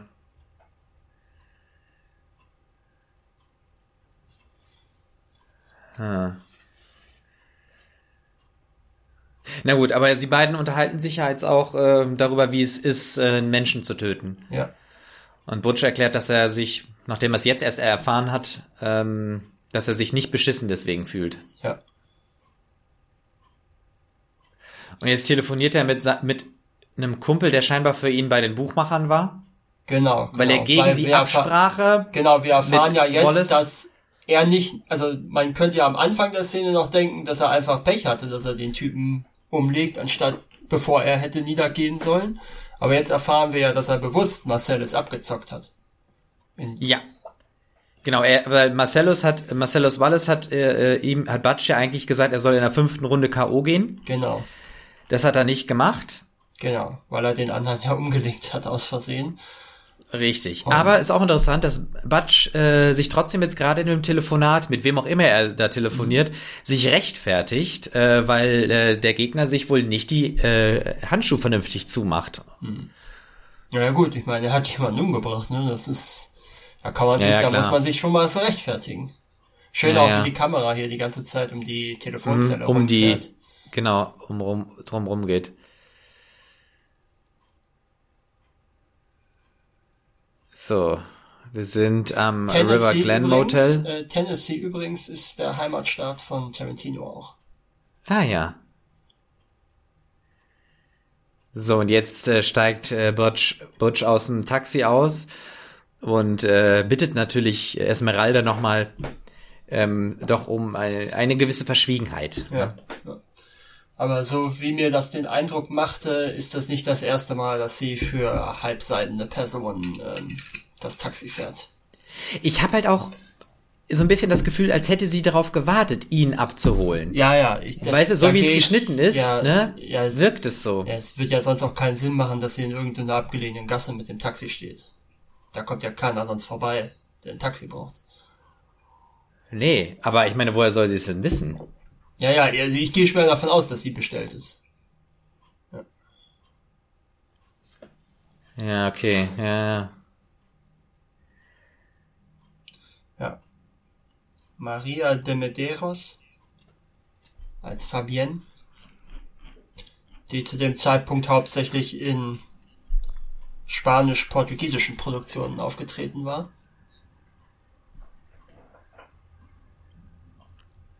Ja. Wir lernen jetzt dieses äh, ungleiche Paar, sage ich mal, äh, jetzt in der Zeit ein bisschen kennen, Ja. äh, während die Fabienne auf dem Bett liegt und Butch quasi von der Arbeit nach Hause kommt.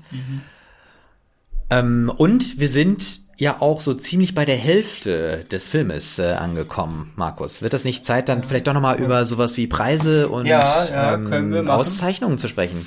Können wir machen. Äh, Sekunde. Können wir gleich machen. So, da können wir es machen. Also, der hat eine ganze Menge gewonnen sogar. Ähm, Goldene Palme für Tarantino bei den Filmfestspielen von Cannes. Für die Los Angeles Critics Association Awards 1994 hat ähm, Travolta den Preis für den besten Hauptdarsteller gewonnen, Tarantino für die Regie, den besten Film gewonnen. Saturn Awards, bester Action, Adventure oder Thriller-Film. BAFTAs, also British äh, Academy. Bestes Originaldrehbuch, bester Nebendarsteller, das war dann Samuel L. Jackson.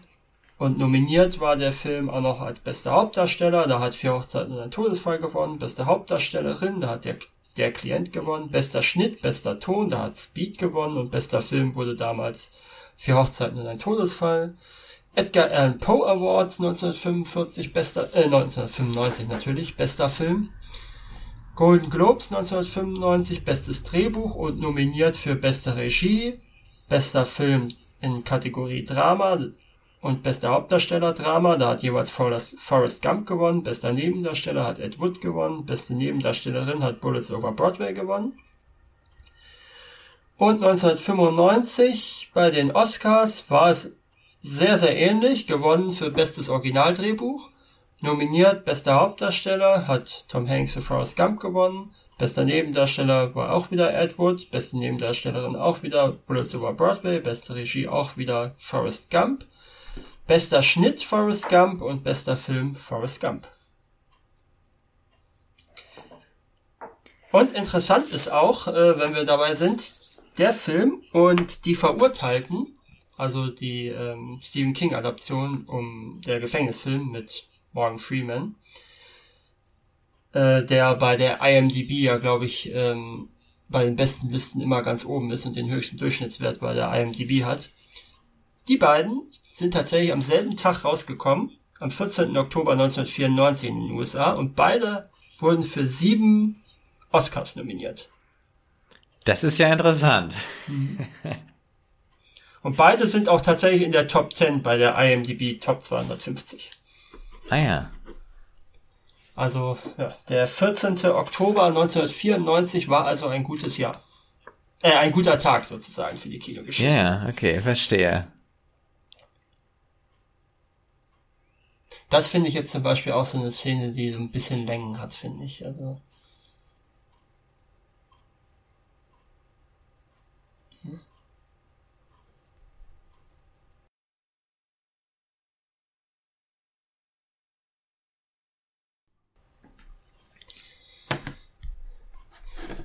Ja, die beiden ähm, liegen im Bett zusammen Mhm.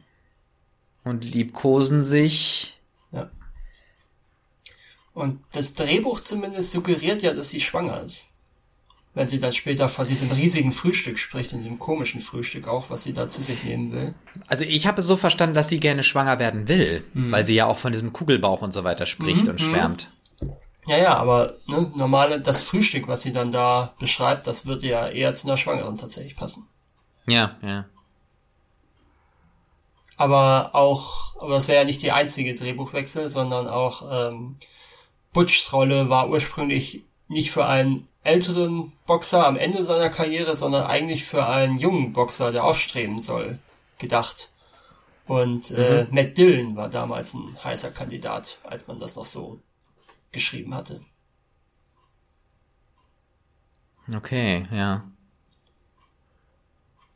Aber ich muss sagen, es macht eigentlich auch mehr Sinn, dass das so, so ein alter Boxer, der eh nicht mehr viel machen kann, sich quasi mit diesem Deal nochmal äh, den Ruhestand versüßt sozusagen.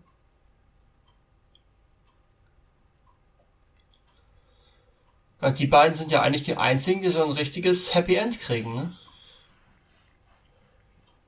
Zumindest äh, die Voraussetzungen dafür haben, ne? Ja, ja, die verschwinden ja und brauchen sich keine Gedanken machen, verfolgt zu werden. Ne, während hingegen, ja gut, bei, bei Jules wissen wir es nicht, was er für ein Ende kriegt. Vincent wird erschossen. Mia ist fast gestorben. Und Marcellus Wallace ist, wird immerhin auch vergewaltigt in diesem Film noch, also von daher. Ja, aber ich glaube, der kommt ja dann wieder. Ja, der kommt, ja, ja, gut, der kriegt. Der bleibt ja an seiner aber sag mal So, Position. die beiden sind diejenigen, die am besten aus der ganzen Nummer rauskommen, sagen wir mal das glaube ich auch. Ja, das glaube ich auch. Und sie haben auch noch einen Haufen Kohle wahrscheinlich irgendwie irgendwo gebunkert dann. Durch die Wetten. Ja.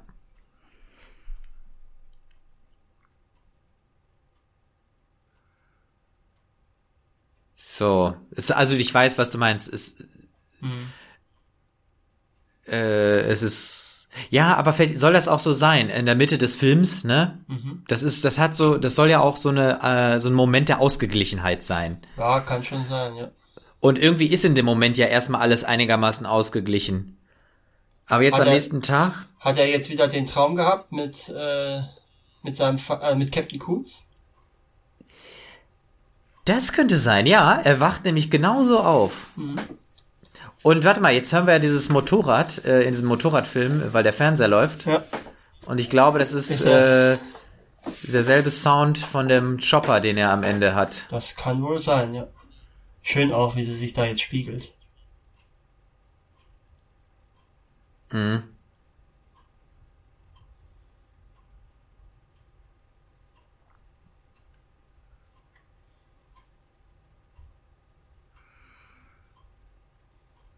Also Butch äh, sagt, dass er sich nicht an seine Träume erinnern kann, Ja. obwohl Fabienne ihn gerade gefragt hatte.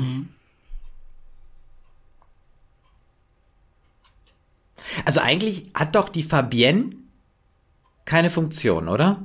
Außer, dass sie die Uhr vergisst. Ja, ja.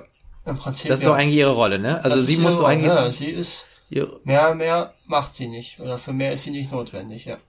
als die Uhr zu vergessen. Ja. Ja, das ist auch gut. Äh, Fabienne fragt, wann der Zug fährt. Und das leitet uns ja schon mal hin zu dem Thema Uhrzeit und Uhr.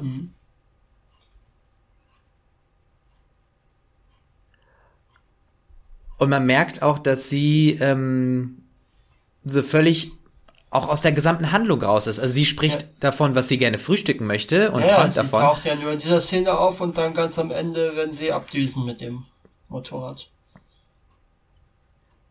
Genau, also eigentlich müsste man ja so sagen, sie ist die einzige, die äh, in diesem Film nichts mit Pulp zu tun hat. Ja. Also weil sie halt einfach Ja. irgendwie ihre ihre heile Welt sozusagen hat. Naja, genau. Sie ist ja auch die einzige, wenn man jetzt mal vielleicht noch, also die einzige Figuren, die einen Namen haben und die wirklich ein paar Dialogzeilen haben, äh, ist sie mit Ausnahme von, von, von, äh, wie heißt er hier, von, von Tarantinos eigener Figur, glaube ich, die einzige Nicht-Kriminelle. Ja, das stimmt.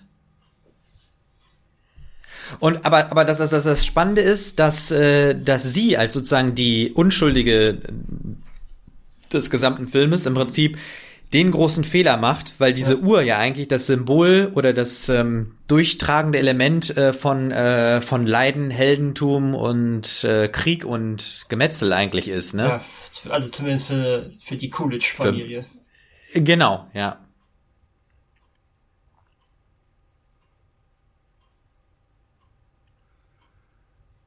Jetzt wird er auch ziemlich aggressiv, ne? Ja. Also, Ja, das stimmt.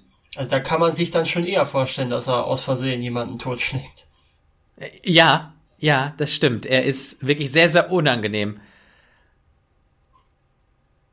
Vor allem, dass er dann auch in der Motel auch, der Klassiker ist ja, den Fernseher durch die Gegend zu schmeißen. Das hat er jetzt auch gerade einmal gemacht. Butch rastet richtig aus. Und jetzt äh, sitzt Fabienne Schön auch zusammengekauert in der Ecke. Schön auch die Farben, muss ich sagen. Ja. Jetzt dieses Grüne mit dem roten Handtuch oder dem Orangen. Ja, im Hintergrund, ja.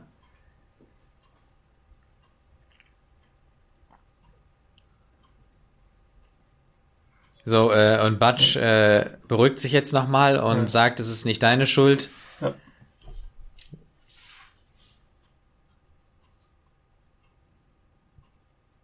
Und ähm, er offenbart ihr jetzt, dass äh, er ihr nicht äh, ausdrücklich genug erklärt hat, welchen persönlichen Wert diese Uhr hat und sie deshalb es wahrscheinlich auch vergessen hat, sie einzupacken. Also diese Bedeutung für die Uhr. Ja, das stimmt wohl.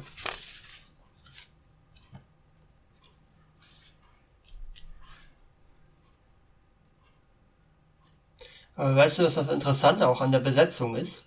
Dadurch, dass wir so viele Topstars haben, fällt es gar nicht auf, wenn teilweise die Figuren über weite Strecken nicht mehr auftauchen. Ne? Wir haben ja jetzt lange Zeit John Travolta, Uma Thurman, Samuel L. Jackson gehabt, die den Film getragen haben. Die sind ja jetzt völlig raus, alle drei. Mhm. Aber jetzt übernimmt halt Bruce Willis. Stimmt. Ja, das wäre, das wäre interessant, äh, ob das auch gehen würde, wenn ähm, Wenn es chronologisch Nur weniger. wäre. ja, und vor allen Dingen, wenn eher so äh, weniger wenn bekannte halt- ja, Leute. Also wenn jetzt Bruce Willis jetzt nicht da wäre, würde das funktionieren, Genau, ja. den Film so durchzutragen? Wäre eine gute Frage. Ja, wahrscheinlich nicht, dann wäre jetzt ein richtiges Loch drin. Ne? Nee, genau. Ja. Ich glaube nämlich auch, das kann sein. Und das ist auch schön. Äh, Butch äh, schließt, das, schließt die Tür, dann gibt's den Schnitt, er ist im Auto und er regt sich wahnsinnig auf. Ja. Aber er macht das ganz geschickt, ne? Also äh, Butch fährt in so eine Nebenstraße, er kennt sich ja da aus in seiner Gegend Ja, und läuft jetzt da irgendwo, Über, Zwischen den Häusern. den Hintergärten dadurch. genau, irgendwo so schleicht er sich an, weil er natürlich vorsichtig sein muss. Sieht mir auch nicht nach der allerbesten Wohngegend aus. Nee, Aber er scheint wohl auch nicht mehr der allererfolgreichste Boxer gewesen zu sein, muss man sagen. Zum Ende seiner Karriere. Das, man auch nee, so- das hat, das hat ihm ja äh, Wallace auch eingehämmert. also Marcellus Wallace, mhm. äh, der ihn sagte, du bist mein äh, mein Nigger und mhm. so weiter und du weißt äh, Stolz schadet nur.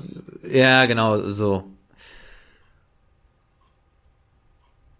Und man sieht auch, da liegt überall Müll rum. Da ist irgendwie so ein Grundstück, über das er gerade rüberläuft.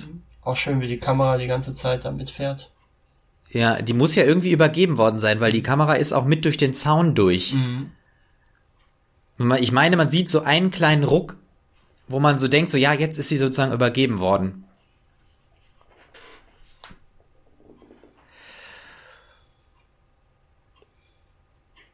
Und Butch geht jetzt ganz vorsichtig in diese, was ist es, so Apartment? Ja, Apartment. Block. Ja. Sind so Apartments in so einem Block, ja. Ja klar, kann ja überall jemand von seinen, also von Marcellus Wallace Leuten stehen. Ja, und jetzt auch schön, er prüft einmal kurz äh, die Fenster, ob irgendwas ist. Jetzt hört er an der Tür und versucht ganz leise ja, da hat das man, Apartment zu öffnen. Man hat jetzt auch gerade in der Nahaufnahme schön gesehen, ähm, dass Bruce Willis mehrere Ohrringlöcher hat. Hier sieht man es auch nochmal. Ja, ja, stimmt, ja. Vier Stück. Ja. So, er ist im Apartment. Und schaut sich erstmal vorsichtig um, ja. hat sofort die Uhr natürlich, die er inzwischen mit einem Band wieder versehen hat, seit der Rückblende. Ja. Genau. Jetzt kommt er in die Küche und das ist einfach sehr, sehr witzig. Also er guckt einfach sich nur kurz um und ist dann ziemlich schnell aber auch sicher, dass alles gut ist.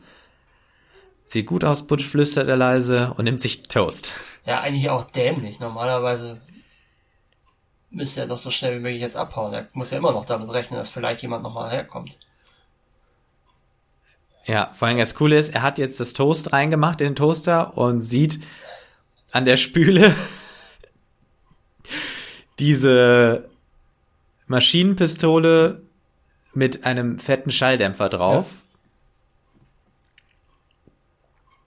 Nimmt sie in die Hand und dann hört er, also wir wissen noch nicht, dass es Vincent ist, mhm. aber jemand spült äh, im Klo und Vincent kommt raus und Botch steht dort mit der Maschinenpistole da ihm gegenüber. Den, den Pulp-Roman jetzt in der Hand. Stimmt, ja. Und dann kommt das Toast raus und, und Butch Signal, schießt einfach, ja. Ich glaube auch, äh, Butch wollte gar nicht schießen, er ist selber etwas überrascht. Aber wahrscheinlich durch. Das kann durchaus sein, ja. Ne, dass, dadurch, dass das Toast rauskommt, zuckt er so, wird nervös und drückt ab. Und, und ich meine, das Ding den, hat ja ganz schön genagelt. Ja. Auch den Feuermelder aus, ja. aus, ja. Wir sehen den Roman am Boden und einen Schwenk hoch. Vincent liegt tot, blutverschmiert, ja. äh, rücklings in der Badewanne und an die Wand äh, geklatscht. Und was sagtest du, das ist ein Pulp-Roman? Ja, also diese, so, ne, hm. ne, diese Pulp-Fiction sozusagen ist das ja. Okay, Aber eigentlich ist das.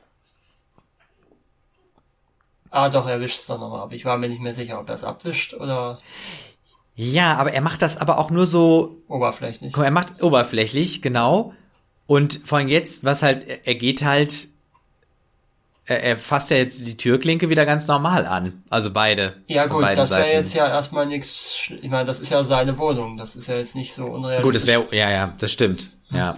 Das ist ja, und, und, äh, äh, bei, bei Dingens kann man ja vielleicht sogar noch sagen, dass er bei, bei ähm, Vincent kann man ja sogar noch sagen, dass er vielleicht äh, mit einem Dietrich reingegangen ist oder so.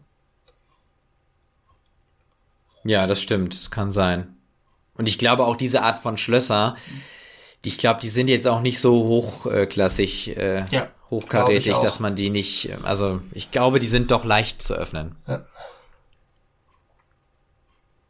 So, Butch geht zurück ins Auto und man, man, man spürt schon so, er hat's geschafft irgendwie so, ne? Er macht auch das Radio an und man merkt, dass er lockerer wird. Er freut sich und braust los. Und jetzt aber, mhm. während man mitfährt bei ihm, mhm. denkt man sich so, ah nein, das dauert zu lange. Also warum sind wir jetzt noch bei ihm im Auto? Ja, vor allen Dingen, ähm, da kommt ja wahrscheinlich gleich irgendwann die Feuerwehr und findet da einen toten Gangster in seiner Badewanne.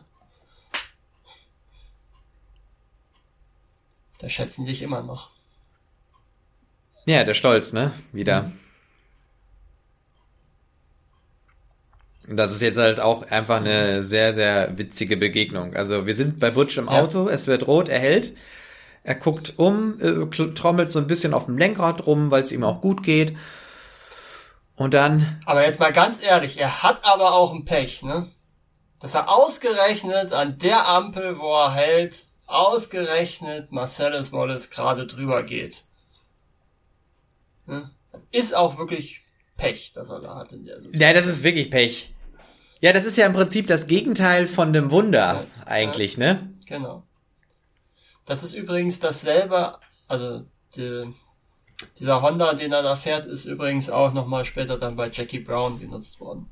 Also ich weiß ah. jetzt nicht, ob es wirklich exakt dasselbe Auto ist oder nur das Modell. Es sieht mir ja dann nach dem Modell aus. Ja. Guck mal, Marcellus Wallace ist auch noch ein bisschen nach diesem äh, Überfahren so ein bisschen äh, neben sich, ja. aber nachdem er ihn hört, zieht er seine Knarre, die Leute fahren weg. Ja gut, aber Butch ihn hat's schlimmer erwischt, ne? Dafür, dass der andere mit dem Auto überfahren wurde und er im Auto saß. Stimmt, der Butch hat ganz viel äh, Glassplitter oh, im Gesicht. Schießt einfach und mal eine Marcellus Wallace schießt, genau, richtig, schießt einfach äh, und trifft eine unbeteiligte Person. Das finde ich auch so ein bisschen eine Szene, die ein bisschen gelitten hat, wie die da so durch die Gegend starksen und sich versuchen gegenseitig umzubringen. Und dann in den allerfalschesten Laden kommen. Ja. Aber man merkt auch schon, dadurch, dass äh, da diese Südstaatenflagge mit mhm. äh, am, am mithängt, ne? Mhm. Äh, dass der Laden irgendwie nicht so ganz äh, sauber ist. Ja, gut, das will ich jetzt noch gar nicht. Das scheint mehr so eine Art Waffen, Antiquitäten oder irgend. Nee, Moment, ist das nicht so? Alles. Nee, halt, Elektronik. Ist das, nicht, ist das nicht Money to Loan? Das ist wahrscheinlich so eine. Ähm, Ach, so ein Pfandhaus. Pfandhaus, genau. Ja, das kann auch sein, ja. Das wird nämlich erklären, warum da alles Mögliche steht. Sind das Mikrowellen ja. oder Fernseher? Ich glaube Mikrowellen. Mikrowellen. Ganzen Radios da hinten. Richtig. Gitarren. Was haben wir da noch alles? Eine Gitarre hatten wir ja, ne? Mhm. Da ich weiß nicht, ob das Schmuck sein soll, was da jetzt links ist. Die Uhren. Mhm. Da, da sieht man, sind das nicht auch sogar diese drei? Ah, guck mal, siehst du hinten rechts, ja, ja, da steht in der Leucht, äh, Leuchtschrift stand Kill. Ja, ja, Kill Ad, beziehungsweise und dann. Ich lese nur Kill. Ach so, Kill, Kill Ad, Ad ja. ja. Okay, es wäre ja witzig, wenn da Kill Bill stehen würde, ne? Nee, Nee, aber das wird, glaube ich, später dann zu Kill Z, wenn er diesen, ähm, diesen Schlüssel hat. Ah, Schlüssel okay, ja, ja, okay, verstehe. Dann hat man sozusagen Kill Z, ja. Und auch das, also wo kommt diese, also im Prinzip, im Prinzip geht es jetzt darum, dass ähm, äh, einfach die beiden, also Batsch und Marcellus, auf ähm, die gleich in, in, in, in, auf gleiche Ebene gestellt werden, ne? Ja, ja. Beziehungsweise Butch ja dann der Retter von Marcellus wird. Aber das ist, finde ich, auch ein ganz, ganz, ganz komisches Segment, diese, diese ganze Nummer da in dem Keller. Also ich finde es jetzt mhm. nicht schlecht in dem Sinn, aber es wirkt, es ist halt nochmal eine Nummer drüber über allem, was wir bisher gesehen haben. Auch dann gleich, wenn, äh, wenn er diesen, diesen, diesen diesen ähm, Typen da, ruft. ja, auch wenn sie dann diesen Typen Ach. da aus der Kiste holen im Latex ja, ja. und so, ne? Ach stimmt, das ist ja, ja, es ist wirklich. Ich muss sagen, ich diese Szene, äh, die vergesse ich auch immer irgendwie, also weil die halt wieder so außen raus ist ja. aus allem. Ich will jetzt nicht sagen, so. sie wirkt wie ein Fremdkörper, aber sie ist schon, sie ist schon deutlich anders als das, was wir bis dahin sehen. Ja. So, der Z kommt. Wissen wir eigentlich, wie der andere Typ heißt? Nee, ne? Ähm, wir also wissen nicht, der Ladenbesitzer heißt. glaube ne? ich, wissen wir es, aber ich weiß nicht. Es spielt auch keine Rolle. Der Ladenbesitzer und der Z, der scheinbar irgendein äh, Security-Typ mhm. ist. Aber er hat auch einen Sheriff-Stern, ne? Aber er ist kein Sheriff, oder? Ja, ich weiß es nicht. Ist er ein richtig? Man müsste jetzt mal gucken, was da auf diesen Seiten steht. ich glaube, da steht Security Officer ja, oder ist so. Halt irgendwo so Sicherheits von irgendeinem Kaufhaus oder irgendwie sowas. Ja, halt. also natürlich kein richtiger Cop, genau, ne? sondern kein halt richtiger irgendwie Bulle, sowas. sondern Hm. So, jetzt holen sie diesen anderen Menschen aus dem Lat aus seiner Kiste im, mit dem Latexanzug. Mhm.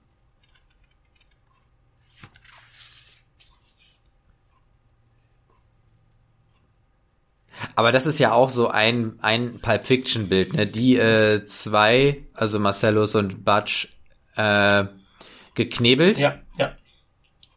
Haben wir dann ja auch später bei den Simpsons auch gesehen. Stimmt, das, das passiert da auch, ja. Mhm. Ja, So, das- und auch äh, hier ewig lang, ne? Ja, ja, das finde ich halt so ganz, ganz seltsam und Ja, das ist halt irgendwie, wie kann das sein, dass die zwei, die ja ihre beiden ge- eigenen absurden Geschichten haben, dann nochmal in so eine dritte, auch Ja, völlig genau. unabhängig absurde Geschichte äh, genau, geraten. genau. Ne? Wir sind so mitten in so einer Subkultur, die jetzt ganz, ganz extrem ist eigentlich und noch extremer als das ganze Gangsterzeug, was wir bisher gesehen haben. Stimmt, eigentlich ist es so, hier wird versucht, Absurdität mit anderer Absurdität zu übertreffen. Ja, ja, ne? Die Gangster sind eigentlich jetzt die normalen.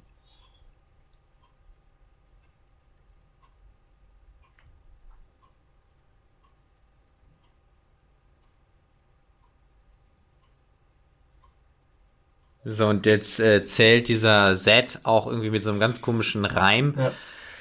Aus, wen er als erstes Ja. rannehmen will. Und er, erzähl- erzähl- äh, er entscheidet sich für den schwarzen Mann, also für Marcellus.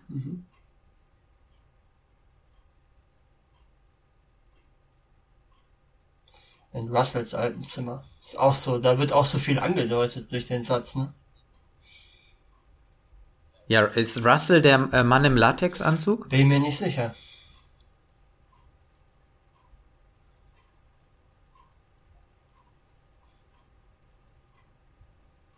So, jedenfalls wird der Mann im Latexanzug da so angebunden und soll ein Auge auf ihn werfen, kann aber eigentlich selber überhaupt nichts tun. Ja. Ja, das ist Und auch. Butch bleibt allein zurück. Und das ist jetzt auch wieder so ein Quentin-Moment, Ja, ja. ne? Also diese Musik, die einsetzt, die, die das ähm, Zeitlupe. genau. Aber das ist zum Beispiel auch so eine Szene, wo ich sagen würde, ich glaube, die würde er heute anders schreiben und drehen.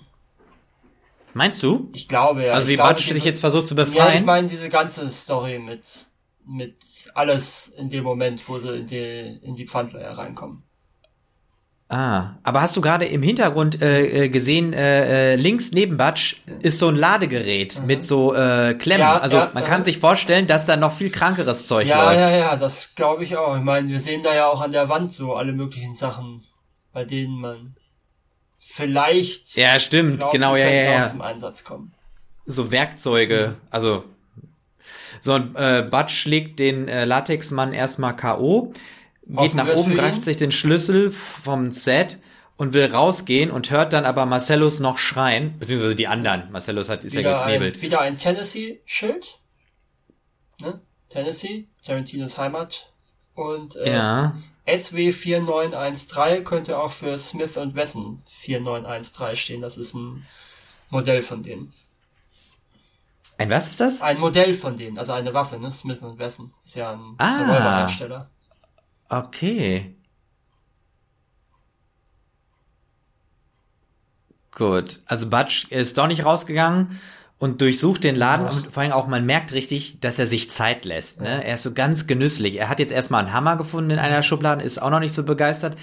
Dann hat er einen Baseballschläger. Ja, und man denkt so, jetzt geht's los.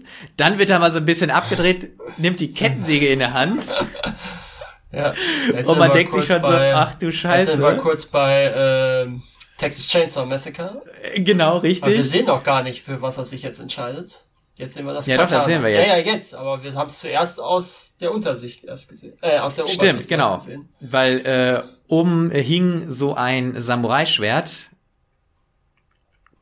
Und auch schön, dass er jetzt den Vorhang äh, zum Keller einfach runterreißt, anstatt ihn zu öffnen. Mhm.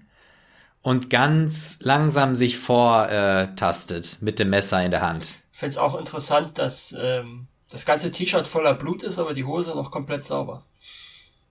Ja. Offensichtlich. Ja, gut, er hat ja auch im, er hat ja auch im Gesicht geblutet, ja, weil er gut, da das, äh, die Glasschnitte hatte. Ne? Ja, aber es geht ja alles runter bis zum. Äh, ja, stimmt. Oh. Genau, also Butch macht jetzt, jetzt, langsam so die Zimmertür auf. Das ist auch so ganz kurz, wenn die Musik anders wäre, wäre das jetzt ein kurzer Horrorfilm-Moment. Ja. Das stimmt. Und vor allem der Ladenbesitzer guckt total apathisch zu, wie der Zed den Wallace von hinten nimmt. Screen. Genau, richtig, wir sehen sie. Und und genau, der Ladenbesitzer wurde von dem Messer von Butch scheinbar erst einmal nee, quer nee, rübergeschnitten. Und jetzt hat er ihn nochmal abgestochen. Ja. Der kippt im Hintergrund zusammen und Butch ist total apart, so ja. wie er. Ja, gut. Der hat so einen Blutrausch äh, Blick. War das da so eine so eine Militärmedaille da gerade? Also diese diese Hundemarken, die da neben der Knarre lag? Ah, das habe ich nicht gesehen. Weiß ich nicht. Aber guck mal, wie das Blut richtig am, am, am Messer ja. äh, in Tropfen ja, dran ist, ja, ne? Super. So, ein Butch möchte jetzt, dass er äh, sich die, dass sich Zed die Waffe nimmt und im Hintergrund ah. lädt äh, Wallace die äh, Schrotflinte ja, genau. durch. Er übernimmt jetzt sozusagen. Richtig. Und schießt auf ihn.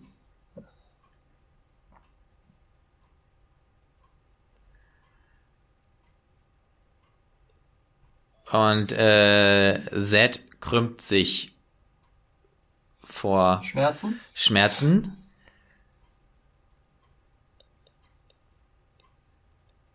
Und Wallace ja. äh, antwortet auf Butch Frage, ähm, nein Mann, hier ist überhaupt nichts okay. Ja. Schön auch, wie man sieht, dass der Keller überhaupt nicht richtig ausgebaut ist. Ja, richtig, hinten so ist gar keine Verkleidung. Auch schön, wie die beiden an, aneinander vorbeireden, ne? Wenn Butch immer wissen ja. will, was ist jetzt nu? Sind wir okay? Während mhm. Butch immer nur erzählt, was er jetzt mit dem Typen vorhat.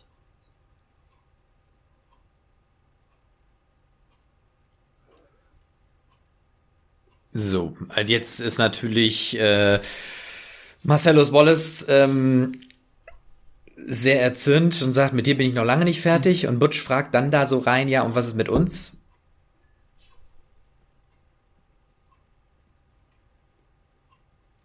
Und Marcellus sagt, ich werde uns, werde jetzt sagen, was zwischen uns beiden ist. Ja.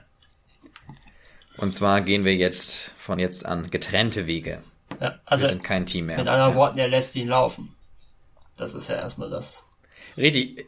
Butch ist ja auch etwas verunsichert und fragt nochmal nach, sind wir denn jetzt quitt? Und ja, ja. Marcellus sagt, ja, wir sind jetzt quitt. Ich meine, das war ja auch letzten Endes das Einzige, warum er äh, dahin rennt, ne? Mit dem Schwert nochmal wenn man ehrlich ja. ist. Ich meine, sonst hat er ja keinen Grund, dann nochmal runterzurennen. Ja.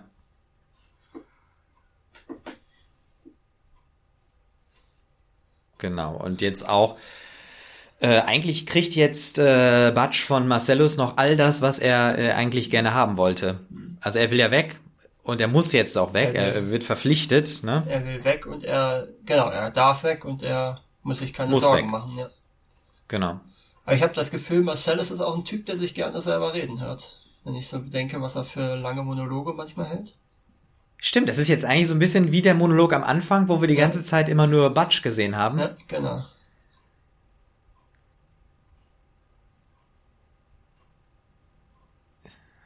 Ja, und irgendwie ja. lässt sich aber Butch noch ein bisschen Zeit. Ja, er verabschiedet sich ja auch nochmal von ihm. ja, einfach nur mit dem er die Hand hebt. Und ja. der, äh, der Latexmann hing immer noch da. Ja. ja da sehen wir es auch nochmal. Das ist eine Genau. Stimmt. Äh, und da steht auf, der, auf dem Chopper von Z irgendwie Grace oder Chase ja, oder so das drauf, ne? Grace, ja. Grace, ja. Grace, ja. Oh, jetzt sind wir so. nochmal an dem Apart nee, äh, Motel. Wir sind am Genau, Motel, ne? Also die hatten auch nicht unbedingt das schönste Zimmer direkt an den Mülltonnen. Nö, ich meine, die wollten auch, glaube ich, nicht lange bleiben, ne? Naja. Batsch steigt aus äh, oder steigt vom Motorrad und äh, ruft Fabienne, wir müssen los. Und man merkt jetzt an dieser Stelle, an dieser Szene nochmal wirklich, ähm, Es drängt. es drängt, weil wir sehen auch, in welchen unterschiedlichen Welten die beiden zu Hause sind. Also Fabienne kommt nicht hinterher, im wahrsten Sinne des Wortes, hinter dem, was äh, Batsch macht. Also zum Beispiel, sie fragt sich jetzt, wo ist das Motorrad her? Was ja jetzt also, durchaus eine nicht un, äh, unnachvollziehbare Reaktion ist in dem Moment. Ja, klar, aber äh, Batsch ist natürlich einer, der sagt so, nee, wir müssen jetzt hier handeln, Fragen und Antworten gibt's später. Auch die Frage von Fabienne, bist du verletzt? Nein, nein, nein, ich habe mir vielleicht die Nase gebrochen, aber das ist alles egal, wir müssen los. Und jetzt, ähm, ja gut, jetzt wird Fabienne natürlich auch so ein bisschen klischeehaft gezeichnet. Ähm, Ja, gut, das ist überfordert, fängt an zu Ja weinen. gut, das ist aber vielleicht dann auch eine Situation, wenn ich sage, im Drehbuch ist sie vielleicht eine Schwangere. Ne? Das wäre ja dann auch so eine schwangeren Reaktion vielleicht. Ne? Ja, wobei ich glaube, dass sie gerne schwanger werden will. Also sie will sozusagen dieses äh, traute Familienleben haben und äh, Batsch musste aber erst sein Leben Ja, auf die aber das wäre auch, äh, das wäre aber auch eine. Erklärung, warum er jetzt diesen letzten Deal macht, ne? Wenn sie es schon wäre. Und aussteigt aus der ganzen Nummer. Und nochmal richtig alle abzockt, weißt du? Ja, ja, ja, okay. Aber auch halt schön dieses, wer ist, äh, wer ist Zed? Ach, Zed Baby, Zed ist tot. Zed ist tot. Und Das jetzt wär kommt die Bonnie-Situation. Ja, genau, wäre auch ein schönes, wäre auch tatsächlich ein schönes Finalstück gewesen. Das war jetzt ja auch die chronologisch letzte Szene des Films. Ja, aber das, es, es hätte, äh, das würde was fehlen, Ja, muss ja, ich schon ja, sagen. Ne? Also, weil irgendwie, wir brauchen das Wunder ja noch. Wir brauchen noch die Erklärung Mhm. Das wäre ja des vorher Wunders. gewesen, ne? Das wäre ja, Ja, vorher genau, das, das, das, genau, das Wunder war vorher, aber erzählen müssen wir jetzt erst vom Wunder.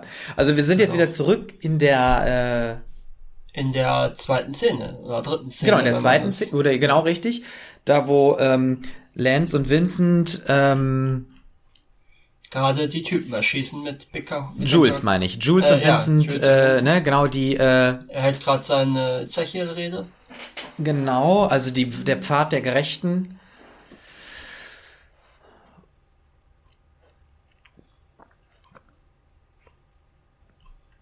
Und jetzt vollstreckt äh, Jules und Vincent ähm, die Rache und erschießen den äh, Brad hieß er, glaube ich, ne?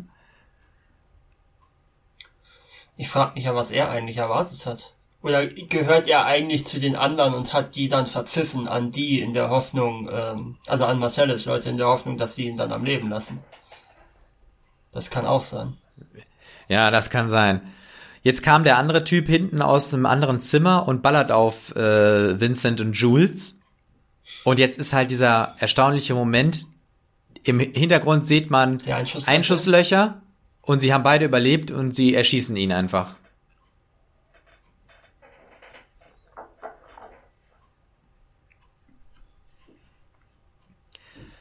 So, und äh, Vincent wendet sich Ja, genau. Vincent ist schon wieder aggressiv gegen jemand anderen. Genau, und Jules äh, steht noch wie angewurzelt da.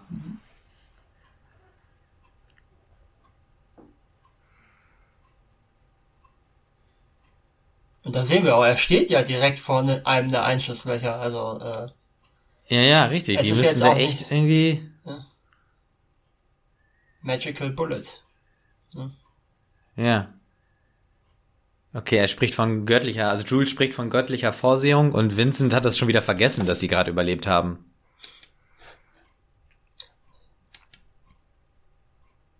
Ja, ich glaube, ihm ist es einfach egal. Er ist halt, glaube ich, so ein Typ, der sich für sowas nicht interessiert. Und würde wahrscheinlich eher sagen, der, der andere war halt einfach zu blöd zum Schießen. Und das reicht ihm dann sozusagen als Begründung, während äh, Jules diese Begründung, während Jules diese Begründung nicht reichen würde. Oder nicht reicht. Mhm. Das ist auch schön, dass äh, Jules äh, das verlangt, dass das Wunder anerkannt wird. Das finde ich eigentlich auch sehr, sehr spannend. Ja. Weil das ist ja eigentlich auch so eine Sache, ich meine, das ist ja eigentlich ein juristischer Vorgang, der auch zum Beispiel die katholische Kirche macht. Wunder müssen ja anerkannt werden. Mhm. Ähm, und zum Beispiel auch gerade in so einem Heiligsprechungsverfahren müssen ja äh, mindestens zwei Wunder anerkannt und nachgewiesen werden, die dann auf eine, auf den dann neuen Heiligen zurückzuführen sind. Ja. Und deswegen ist es ganz interessant, dass hier, sag ich mal, diese beiden Gangster mit dieser Frage dann äh, konfrontiert sind. Wir sind jetzt eigentlich auch noch mal in einer ganz anderen Szene unterwegs, ne? Ja. Und zwar fahren Jules und Vincent äh, mit dem ähm, letzten Überlebenden sozusagen Ja. im Auto, wo auch immer auch hin. Ich weiß gar nicht, wo die hinfahren wollen. ja wahrscheinlich zu Marcellus den Koffer wegbringen. Ne? Ja, stimmt. Sie wollen eigentlich, ja, ja, das kann sein. Zu Marcellus den Koffer wegbringen. Und sie diskutieren immer noch über das Wunder. Ja. Das lässt äh, Jules ja nicht mehr los. Ne? Das sorgt ja Nee. für einen fundamentalen Lebensweise. So, und das, das ist natürlich auch nicht besonders klug, sich so äh, Mit der sich Waffe so hinzusetzen. umzudrehen, Marvin heißt er, glaube ich. Ja. Marvin. Und vor allem auch, wie, wie, wie schön sich Vincent da rausredet, so, ja, es war ein Unfall, es tut mir leid, ich habe ihm ins Gesicht geschossen, das wollte ich nicht. Und vor allem auch jetzt so diese Schuld, äh, Vincent meint zu Jules, äh, du bist über einen Hubbel gefahren. Vor allem über einen Hubbel. Also, ich meine, ist es gerade jemand in deren Wagen äh, gestorben, weil er ihm ins Gesicht geschossen hat und das ganze Auto ist voller Blut. Es war übrigens auch nicht die erste Idee, sondern ursprünglich sollte der ganz langsam sterben. Aber aus irgendeinem Grund haben sie sich dann umentschieden. Ganz langsam und qualvoll hätte der eigentlich verrecken sollen auf der Rückbank. Stimmt. Und erkennst du die Parallele, dass jetzt auf einmal Jules der ist, Ja. der das Mobiltelefon äh, beim Autofahren äh, auspackt Ja. und äh, ein Problem hat? Ja, genau. Und auch wieder die Antenne mit den Zähnen rauszieht.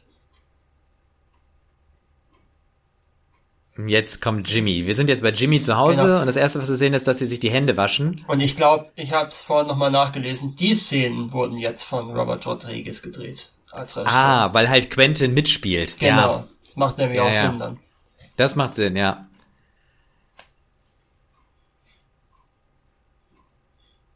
Man fragt sich auch, woher die beiden sich kennen. So, das ist ja, es wirkt irgendwie überhaupt nicht so wie das Milieu, wo Jules sonst rumhängt. Ja. So, das ist jetzt auch schön, also weil sich Vincent und Jules einfach so super streiten die ganze Zeit. Äh, Ja, so ein typisches altes Ehepaar sind die beiden jetzt gerade in dem Moment. Ja, richtig, total, ja, weil Vincent hat äh, sich die Griffel nicht richtig abgewaschen und das weiße Handtuch äh, von Jimmy, wo die jetzt zu Gast sind, äh, blutig geschmiert. Ja.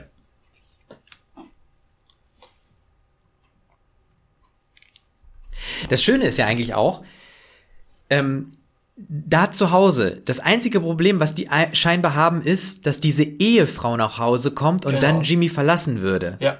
Was den beiden ja eigentlich Ne? egal sein könnte. Richtig. Und äh, im Hintergrund hast du gesehen, äh, war der Koffer. Ja. Der stand äh, auf der, was ist das, Ja, auf dem Kühlschrank dem- oder? Ist das, ist das nicht Da der steht Herd? da, ich glaube. Oder Herd, genau. Oder ist das sogar eine Sch- Waschmaschine? Irgendwie sowas. Okay, wir sehen jetzt, dass es Viertel nach acht ist und Ja. äh, ja genau, Quentin äh, Tarantino spielt jetzt gerade den Jimmy, also den Genau. Hauseigentümer. Und und wir wissen eigentlich gar nichts über Jimmy, was er macht oder so, ne? Nee, nee, wir wissen, Das spielt auch keine Rolle eigentlich. nö, nö. Wichtig ist ja nur, dass er eine Frau hat, die Krankenschwester ist und bald heimkommt. Genau. Die Profi tote Dinger. Das war ja auch ein großer Kritikpunkt damals, wo er rauskam, wie oft das N-Wort verwendet wird.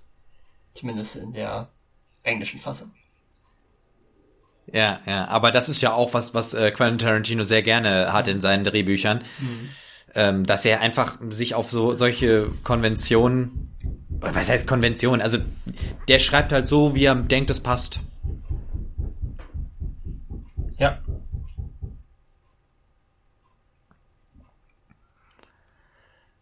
Das ist übrigens auch die einzige Szene bisher in der gesamten Karriere von den beiden, wo Tarantino und Samuel L. Jackson zusammen vor der Kamera sind. Ach, Und da haben die doch so viel schon zusammen gemacht. Ja, aber das war. Wo ich meine, Tarantino tritt ja jetzt auch nicht so häufig auf in seinen Filmen. Nee, aber, nein, nein, das stimmt. Aber das ist tatsächlich die einzige Szene. Ich wüsste jetzt so spontan auch nur noch ähm, Django Unchained, wo er, wo er einer von diesen Kopfgeldjägern noch ist. Mm, ja, das kann sein. So, diese, dieser Einspieler mit dem Telefonat ähm, mit Marcellus ist, finde ich, fällt auch raus. Irgendwie. Weil wir überhaupt nicht wissen, wo er ist, ne? Nee, richtig. Ich habe überhaupt nicht die Assoziation, dass er zu Hause ist. Und wir waren ja da schon, wir kennen das zu Hause ja, ja eigentlich. Ja. So, und das ist auch zum Beispiel interessant, äh, dieser Einspieler, ja. Da wird sozusagen äh, gezeigt, wie das wohl aussieht, wenn die Ehefrau nach Hause kommt. Und jetzt die Frau, die dabei ist. Das ich, ist auch nicht. Ist das, soll das? Ich glaube nicht. Nee. nee. Soll das Mia sein? Ich glaube nicht. Also ich glaube, ich denke da nicht an Mia, wenn ich diese nee, ich Frau nicht, da sehe mit der Sonnenbrille. Ist. Ich glaube auch nicht, dass das Huma Thurman ist. Obwohl, obwohl, ja, ich glaube, bin mir nicht, obwohl vielleicht ist es doch, bin mir jetzt nicht hundertprozentig sicher. Auf jeden Fall ist die. Aber das äh, Haus lag nicht so in den Hügeln von den beiden, ja. Habe ich auch nicht so das Gefühl. Nee. Und ähm, jedenfalls ist die Frau so dargestellt, dass man nicht unbedingt erkennen soll oder erkennen kann, dass das Mia sein soll. Und, jetzt beginnt noch mal was richtig Tolles. Und zwar der Winston Wolf, gespielt von Harvey Keitel, taucht ja. auf. Der, letzte der scheinbar irgendwie bei so einem Brunch oder sowas ist, ne? Oder bei so einem Frühstück. Bei irgendeiner Feier halt, ne? Genau, halt früh morgens, ne? Ja. Und äh, er macht sich Notizen, kriegt die Infos äh, per Telefon. Ja. Auch schön diese Notiz, eine Leiche ohne Kopf. Na gut, das ist ja durchaus nicht unwichtig. Ja. Hat er eine Gucci-Uhr gehabt? Ich glaube ja, ja. Das ist auch eine schöne Einblendung. Richtig, das ist auch wieder das, was wir eben auch schon mal hatten, ne? mit dem, ein Auto rast um die Ecke und fährt vor. Mhm. Und schön, wie sich äh, Winston Wolf vorstellt.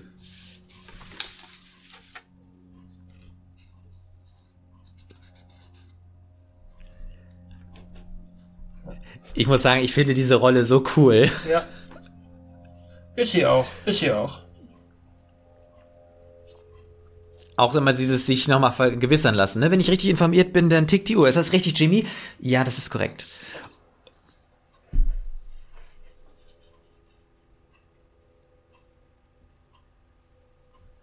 Genau, und er wiederholt auch immer wieder so, wie viel Zeit noch ist und äh, hat einen total strukturierten äh, äh, äh, Plan, das Ganze anzugehen. Und er guckt sich auch erstmal alles kurz an, schaut, äh, inspiziert den Wagen. Übrigens, ähm, die Rolle fand es nicht nur du gut, sondern die fanden auch einige andere gut, nämlich die ähm, britische Versicherungsgesellschaft Direct Line. Die haben nämlich 2014 Keitel für eine Werbe, äh, für Werbefilme verpflichtet, wo er im Prinzip diese Rolle nochmal spielt. Das ist ja witzig, ja. Und dann halt sozusagen Probleme äh, löst äh, mhm. bei Versicherungsfällen. Ja. Ja, ich weiß jetzt nicht, ob das eine Versicherung trägt. Also ich weiß nicht, welche Versicherung sowas in seinem Port in ihrem Portfolio hat. Mhm. Leiche ohne Kopf äh, und Blut im Wagen. Ich glaube, das wird nicht abgedeckt in den meisten Fällen. Nee. Trinkt er erstmal den Kaffee. Genau. Und vor allem, er, er, er, er, er nickt auch nochmal so, so äh, dankend äh, zu Jimmy, weil er wohl auch anerkennt, dass er gut ist.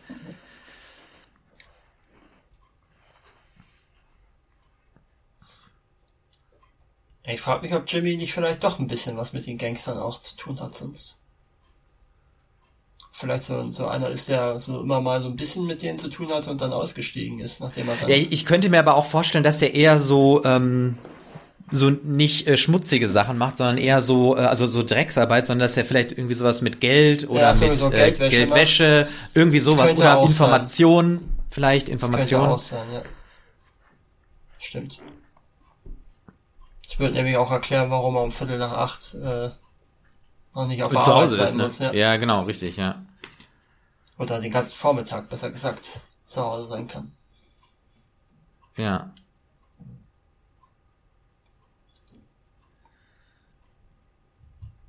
So. Er zieht auch gleich die ganze Szene an sich, ne? Nicht nur als Figur, da sowieso, aber ich finde auch als Schauspieler ist er. Der ist sehr präsent, ja. Und das passt äh, total gut. Ja, und, und jetzt Vincent ist Vincent nochmal fällt wieder, voll raus ja. Und macht schon wieder so dieses Konfrontative und fragt, äh, ein Bitte wäre angebracht, weil er, äh, weil er der, weil Winston hat äh, denen ja den Auftrag gegeben, jetzt anfangen zu putzen. Das war, das war das, was ich am Anfang meinte, ne? Er ist einfach ein Arschloch. Er ist einfach, Vincent, ja. ja.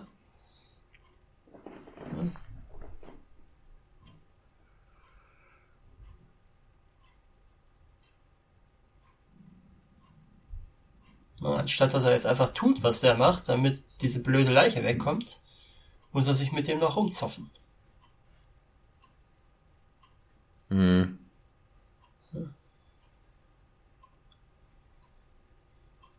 Ja, und Winston Wolf äh, macht jetzt die äh, nochmal so ein Telefonat, ist im Schlafzimmer mhm. und Jimmy bringt die Decken, um die er gebeten hat.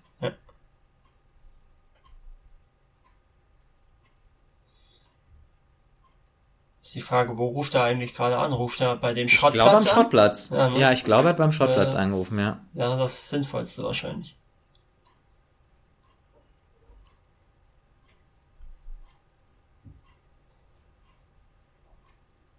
Jetzt äh, macht Winston, also Jimmy erklärt sich und das ist zum Beispiel auch wieder so ein bisschen äh, Quentin Tarantino, ne? Mhm. Manchmal lässt er die Kamera einfach in der einen Einstellung stehen mhm.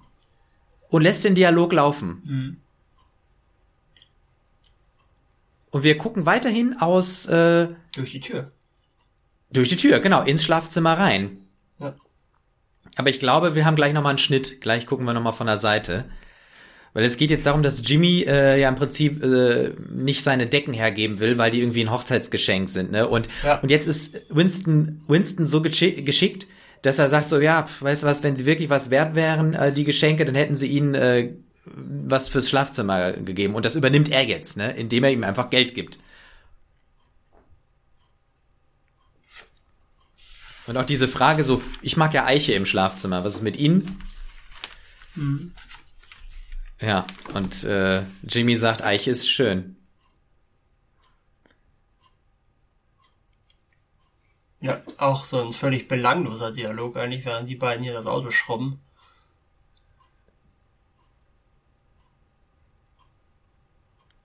Ja. Die haben ja eigentlich auch Glück gehabt, dass die Rückscheibe heile geblieben ist, ne? Ja, ja. Ist wahrscheinlich genug, ist wahrscheinlich noch im Rest vom Kopf stecken geblieben, die Kugel. Ja. Ist auch schön, ne? Ähm, mhm. Es ist äh, total gefährlich, einen Rennwagen im roten Bereich zu fahren, während die beiden in einem rot verschmierten Auto sitzen. Ja.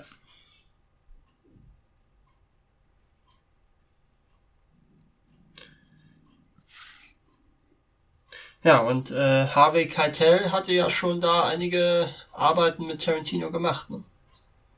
War ja in Reservoir Dogs auch schon dabei und obwohl ich bin mir jetzt nicht sicher, ob äh, From Dust Till Dawn. Ne, der kam später erst.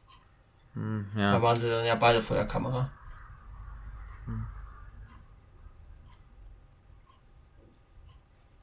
So, der Wagen ist schon mal sauber. Das ist die Phase 1. Jetzt äh, Phase 2 ist, die beiden Gangster sind noch dreckig. Ja, und müssen. Und sie ja. stehen draußen im Garten. Man, es gibt noch 15 Minuten, bis die Ehefrau nach Hause kommt. Da darf aber auch nichts schiefgehen, ne? dass sie irgendwie fünf ja. Minuten eher äh, frei macht oder so. Ja, ja. Oder grüne Welle hat oder so. Ja, genau.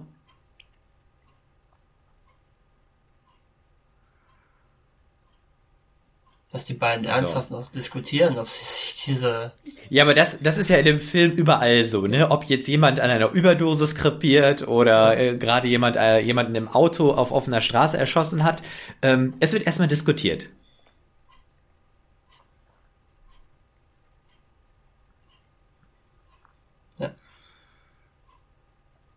Ja. Das wiederum. Das heißt, ist jetzt so ein bisschen albern, ne? Ja, gut, aber der Satz wiederum ist ganz gut ähm, übersetzt worden, weil nämlich im Original ist der ein bisschen kryptischer. Ich bin mir jetzt nicht mehr sicher, was er da sagt, aber da sagt er nicht direkt, dass sie im Gefängnis waren, sondern macht da irgendeine Anspielung auf mhm. die man versteht, dass man im Gefängnis war, wenn man halt den Hintergrund kennt.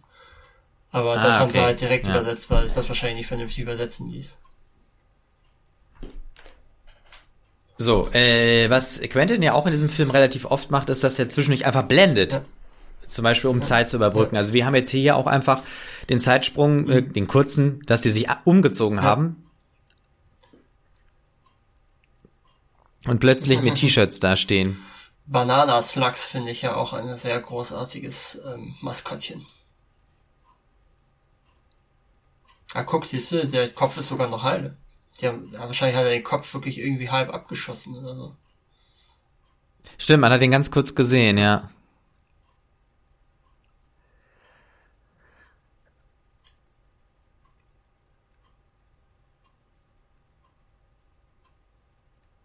So, Vincent soll äh, den ähm, Wagen von ähm, nee, ja, Vincent soll von das Winston, nee, Vince soll den Wagen von Winston fahren. Äh, und Winston Wolf fährt halt den Wagen mit der Leiche hinten ja. drin. Ja, genau.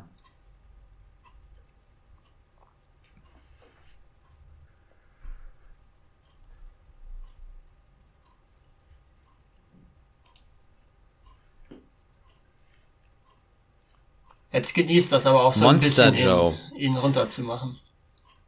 Genau, richtig.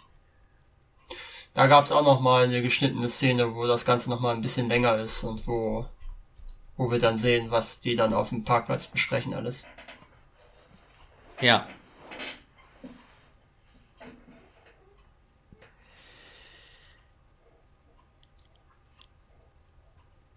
Da hören wir es ja auch, dass jetzt gefrühstückt. Also auch genau, mal, aber sie gehen jetzt getrennte Wege. Ist auch ne? nochmal also. schön, dass wir hören, wo die beiden wohnen. Redondo und Inglewood. Das ist nämlich ganz schön weit entfernt, wenn man sich mal so einen Stadtplan von LA anschaut. Mhm. Also.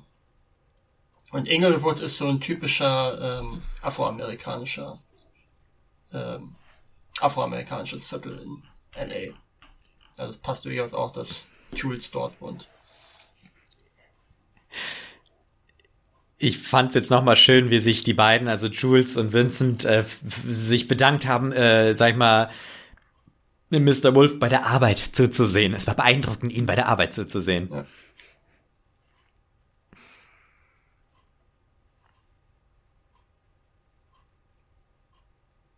Ist auch schön, dass die beiden jetzt äh, zum Frühstücken ja. gehen, in ja. dem Grill.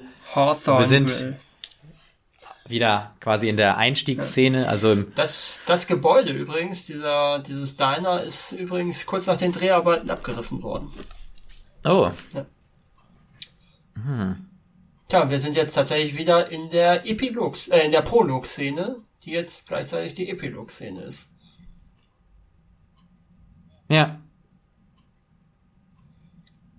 Tja, und, die beiden jetzt auch schon wieder so eigentlich so ein religiöses Thema, ne? Ja, also es ging um ja Schwein und unrein, genau, un, äh, um, um Schweinessen und Unreinheit von äh, Tieren. Ja.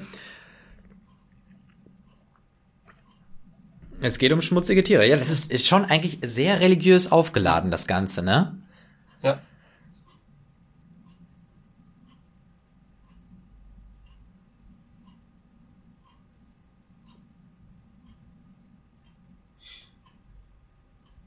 Jetzt reden sie über Hunde. Ja, ja, das ist einfach so eine absurde Unterhaltung. Aber wahrscheinlich, wenn man so einen absurden Job hat wie Profikiller für die Mafia oder was auch immer das für ein Gangster-Clan ist, musst du wahrscheinlich mhm. sowas machen, um dich halbwegs noch nicht völlig verrückt zu werden.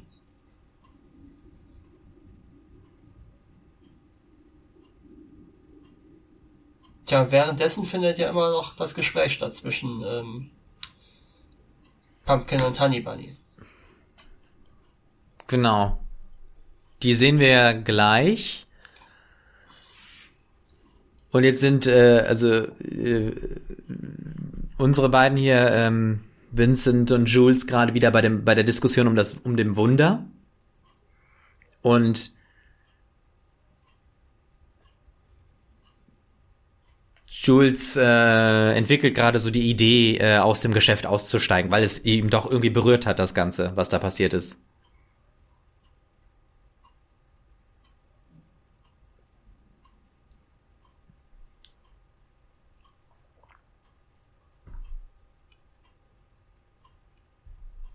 Und Jules äh, rechtfertigt sich nochmal damit, indem er sagt, ähm, er hat in, in diesem Wunder äh, selbst die Hand Gottes gespürt und das ist ja. das Entscheidende und nichts anderes. Ja, während, Vin äh, ja, während Vincent ähm, für sowas überhaupt nicht offen ist. Nee.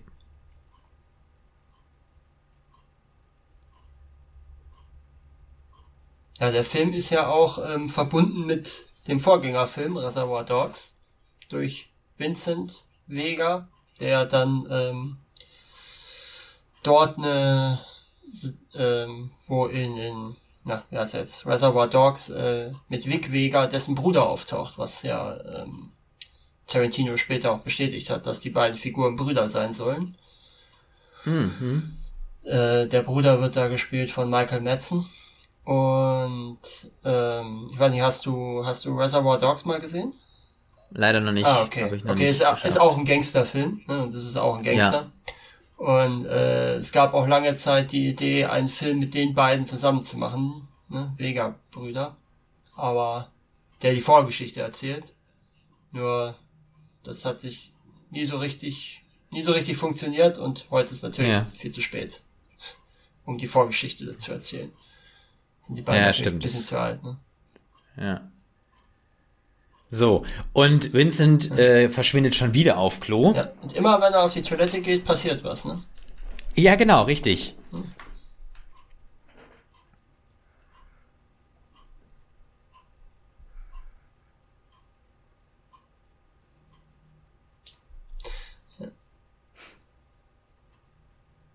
Und ich glaube, er nimmt doch auch wieder seinen äh, Pulp-Roman ja, ja, mit, ne? macht er auch immer, ja.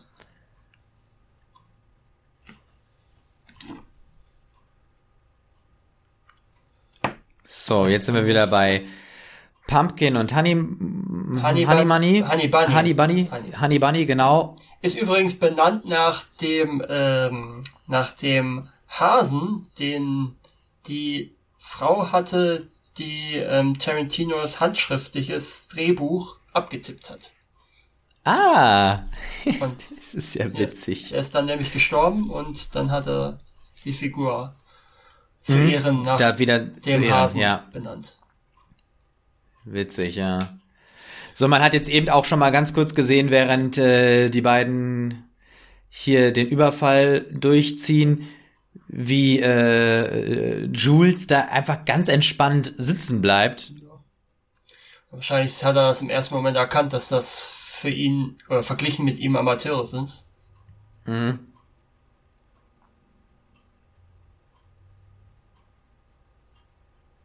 Ist auch sehr interessant, ne? wie das so von der Kameraarbeit ist. Sehr schnelle Schnitte oder bewegende Kamera oh, oder ja. ungewöhnliche Perspektiven oder Tracking-Shots, alles irgendwie Stimmt, das haben wir sonst, äh, das haben wir sonst in dem Film gar nicht. Also gerade so viel Handkamera-Einsatz.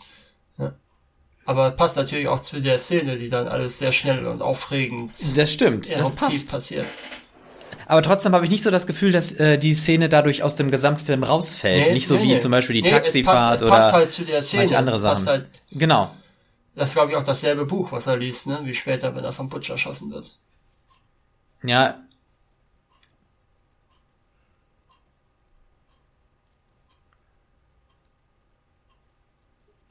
So, jetzt äh, werden die Brieftaschen eingesammelt ja, und Jules, Jules genau zieht seine Knarre. Ja, und äh, das Portemonnaie hat wohl Tarantino selber gehört. Ah, ist er auch mit dem Original? Ja, äh, ja, ja auch äh, mit dem Bad Motherfucker.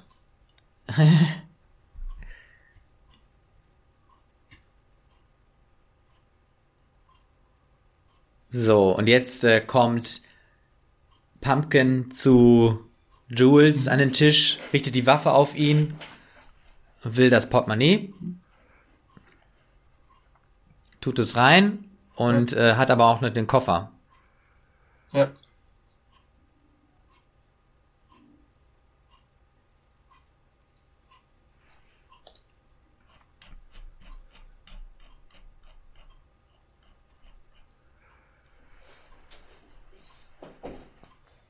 Was hat er eigentlich für So, Pumpkin ja? will den Koffer aufhaben. Mhm. Ich hab, überlege mir gerade, was hat Jules eigentlich für ein T-Shirt? Hm. Aber warte mal, irgendein Cartoon ist da drauf, ja, ja, ne? irgendein- aber was? Ja, kann ich nicht erkennen. Na, ist ja auch egal.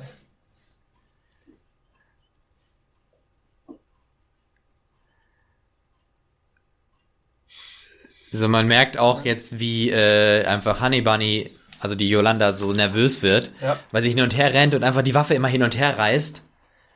Mhm.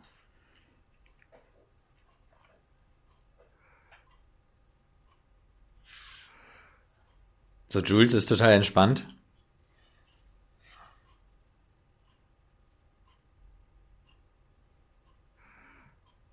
Ähm, der Pumpkin zielt runter.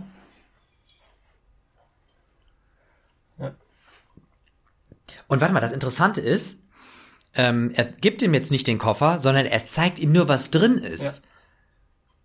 Und auch da leuchtet es Ja. ihm wieder so ins Gesicht.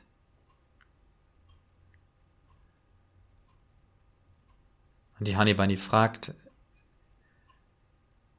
was ist es? Ja. Und Pumpkin sagt, Es ist, es ist, es ist das, was ich denke und es ist wunderschön. Und wir wissen einfach nicht, was es ist.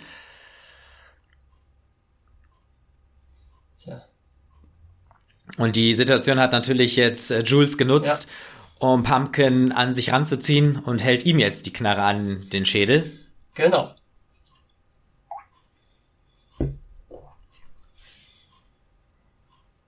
Das ist auch schön, dieses, äh, Und ja, dieses äh, über eine dritte Person reden, ne? mhm. Also, sag ihr, wie heißt sie? Yolanda. Yolanda. Sag deiner Freundin, sei ruhig, ne? Und so, es wird alles gut. Wie ist so ein Fonzie? Also, ähm, ist eine Figur aus Happy Days, falls das jemand vielleicht nicht weiß.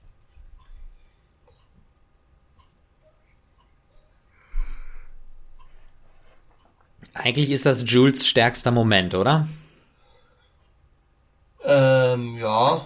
Also Weil er jetzt, er ist ja, er ist jetzt quasi der Geläuterte, ne? Genau, Irgendwie. genau. Und er, Hat aber immer noch die Fähigkeiten natürlich eines Gangsters, deswegen kann er in der Situation so handeln, wie er jetzt gerade handelt. Weil er hat sie ja im Griff. ja, Er kann ja die ganze Zeit sagen, wie es läuft.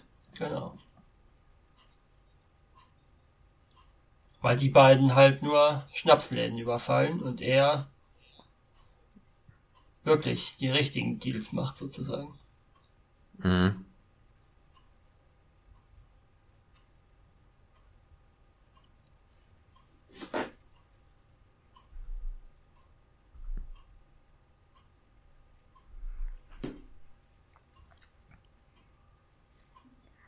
So, also ähm, äh, ähm, Jules versucht, während Vincent ja immer noch auf Klo ist, Ja, deswegen hat er wahrscheinlich auch gesagt, ich bin mal kurz kacken, weil er so lange weg sein muss, ja, ja. damit diese ganze äh, Handlung da reinpasst. Mhm. Obwohl, wir haben es ja gesehen, dass er da sitzt, ne? Wir hatten ja zwischenzeitlich Ja. einen Schnitt rein. Also. Aber er, Ja, ist, genau, aber einmal er kurz. ist, was das angeht, sehr mitteilsbedürftig, offensichtlich. So, und das ist auch witzig. Äh, Jules hat Vincent eher erkannt, als wir ihn gesehen haben, weil äh, Vincent taucht einfach hinter dem Tresen auf und richtet die Waffe auf äh, Yolanda, die irgendwie oben auf, auf Tresen oder Tisch steht.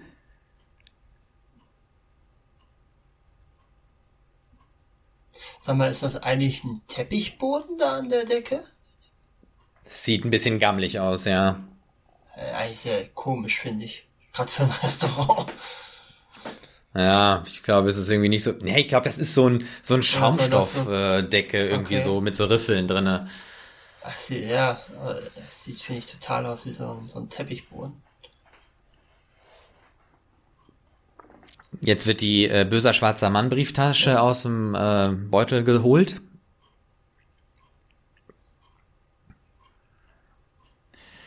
Und Jules äh, sagt dem Ringo, er soll das Geld Bad rausholen. Wobei ich großer, äh, nee, was war es, böser schwarzer Mann jetzt keine gute Übersetzung für Bad Motherfucker finde. Ja, ja. Und das ist jetzt auch wieder schön. Das ist ja wieder eigentlich Jules alte Rolle, ne? Dass er so ein Psychospiel spielt. Ne?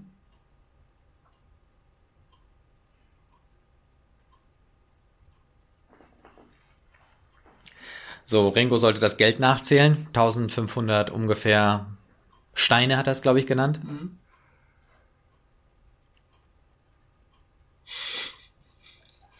Das ist super, ne? Ja. Äh, Vince mischt sich wieder ein und ja. man ja, hat eigentlich die ganze Zeit am meisten Angst über Vincent, weil der halt so unberechenbar ist und jederzeit irgendwie die Situation zum Eskalieren bringen kann. Das wissen wir ja.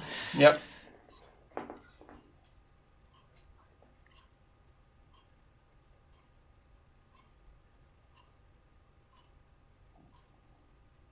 Das ist jetzt auch äh, wieder spannend. Äh,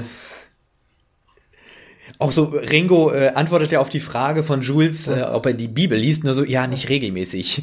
Also im Prinzip hätte er auch sagen können, nein, ich lese sie nie. er weiß es ja nicht. Vielleicht liest er ja ab und nee. Ja, das kann aber sein. Aber er jetzt diese ganze ähm, Ezechiel-Nummer umdreht und das jetzt andersrum dreht, ne? Und nicht mehr, ja, nicht das mehr, ist wirklich interessant, ja. Dass der Spruch ist, mit dem er Leute umbringt, sondern jetzt der Spruch ist, mit dem er, ja. Ja, er, er vollzieht jetzt ja den Rollentausch ja, ja. Äh, innerhalb äh, der Ezechiel-Geschichte. Das wäre auch interessant gewesen, so ein Film, wo ähm, wir sehen, wie ähm, Jules da durch die Gegend zieht und Gutes tut auf seine sehr spezielle Weise. Mhm. Da wäre auch eine interessante Story gewesen.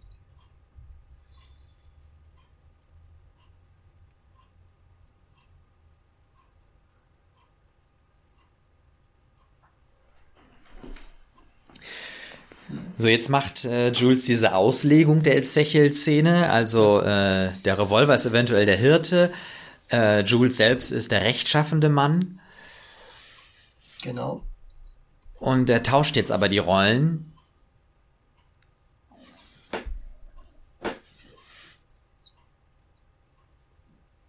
Und jetzt korrigiert Jules nochmal seine Auslegung und sagt, ja. er ist die Tyrannei, Tyrannei der. Ja. Die Tyrannei, er ist die Tyrannei. Und er sagt jetzt aber, er möchte versuchen, der Hirte zu sein. Also nicht, dass die Knarre der Hirte ist. Und äh, mit den Worten ähm, zieht er seine Waffe zurück ja. und legt sie vor sich auf den Tisch. Und sichert und man merkt richtig, wieder. wie sich, äh, genau, er sichert sie auch und ähm, man merkt richtig, wie äh, Ringo irgendwie nicht genau weiß, was er davon halten soll. Naja, er ist wahrscheinlich erst einfach nur froh, dass er nicht, äh, dass er nicht gestorben ist gerade. Genau. Hm, sieht man ja auch, die beiden sind nicht wirklich zufrieden, was. Aber so richtig Gutes getan hat er auch noch nicht, ne? Er hat sie ja damit durchkommen lassen. Nee, richtig. Und vor allem auch wie schön, ne? Also einfach das, das Vincent dann meint so, oh, ich glaube, wir sollten gehen, ne? Ja.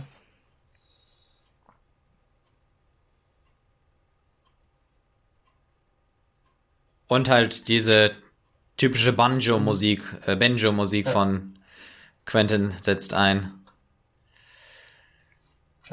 Und die beiden stecken sich die Waffen noch in ihre Shorts ja. und gehen. Das heißt, die Shorts haben einen sehr guten Bund, wenn die die Waffen so halten. Ja, und das war's. Ja. Written and directed by Quentin Tarantino. Mhm.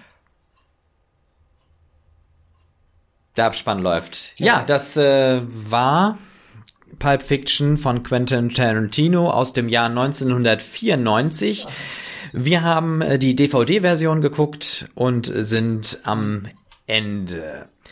Hast du noch ein letztes Fazit oder ich Zusammenfassung? Ich äh, diese eine Kellnerin, die nicht Marilyn Monroe ist, ist Mamie Van Doren, heißt die Person, ah, okay. die die gespielt hat. Und ich habe auch ja. gerade zufällig gesehen, äh, Phil Lamar war der ähm, Schwarze bei den anderen. Bei diesen Typen, die den Koffer haben, der ist ja wichtig dann später als Sprecher unter anderem bei Futurama und vielen Zeichentrickserien ah, okay. geworden. Ja, auch nochmal ein guter Hinweis, ja. Also schön, Markus, ja, ich danke dir, dass wir den äh, gucken konnten. Ja, also ich danke dir. Ich habe heute noch mal wirklich noch mal so viel anderes drin gesehen. Es hat wirklich Spaß gemacht. Ja, mir ebenfalls. Hast du noch einen abschließenden äh, Satz, was du loswerden willst über den Film? Nee, also ich hoffe, ich habe es nicht zu extrem ähm, mögliche Probleme, die ich heute mit dem Film habe, ähm, erwähnt. Ich glaube, ich habe mich da einigermaßen zurückgehalten. Ja. Und Nein, es ich ist, denke immer noch, auch, es das ist ja auch immer noch ein guter Film, das wollen wir mal nicht. Das stimmt, das stimmt. Das. Ja, sehr schön. Chess Dann ist auch ein äh, schöner Name. sagen wir, während hier noch der Ja. Abspann läuft, vielen Dank fürs Zuhören Ebenfalls. bei I Went to Films. Genau. Ich bin Martin und Ich bin Markus und wir hören voneinander, würde ich sagen. das machen wir. Vielen Dank. Tschüss. Tschüss. I went to films. It's not a film school. Ein Audiokommentar von Markus und Martin. Weitere Infos unter iwenttofilms.de und im Social Web bei Facebook, Twitter und Instagram.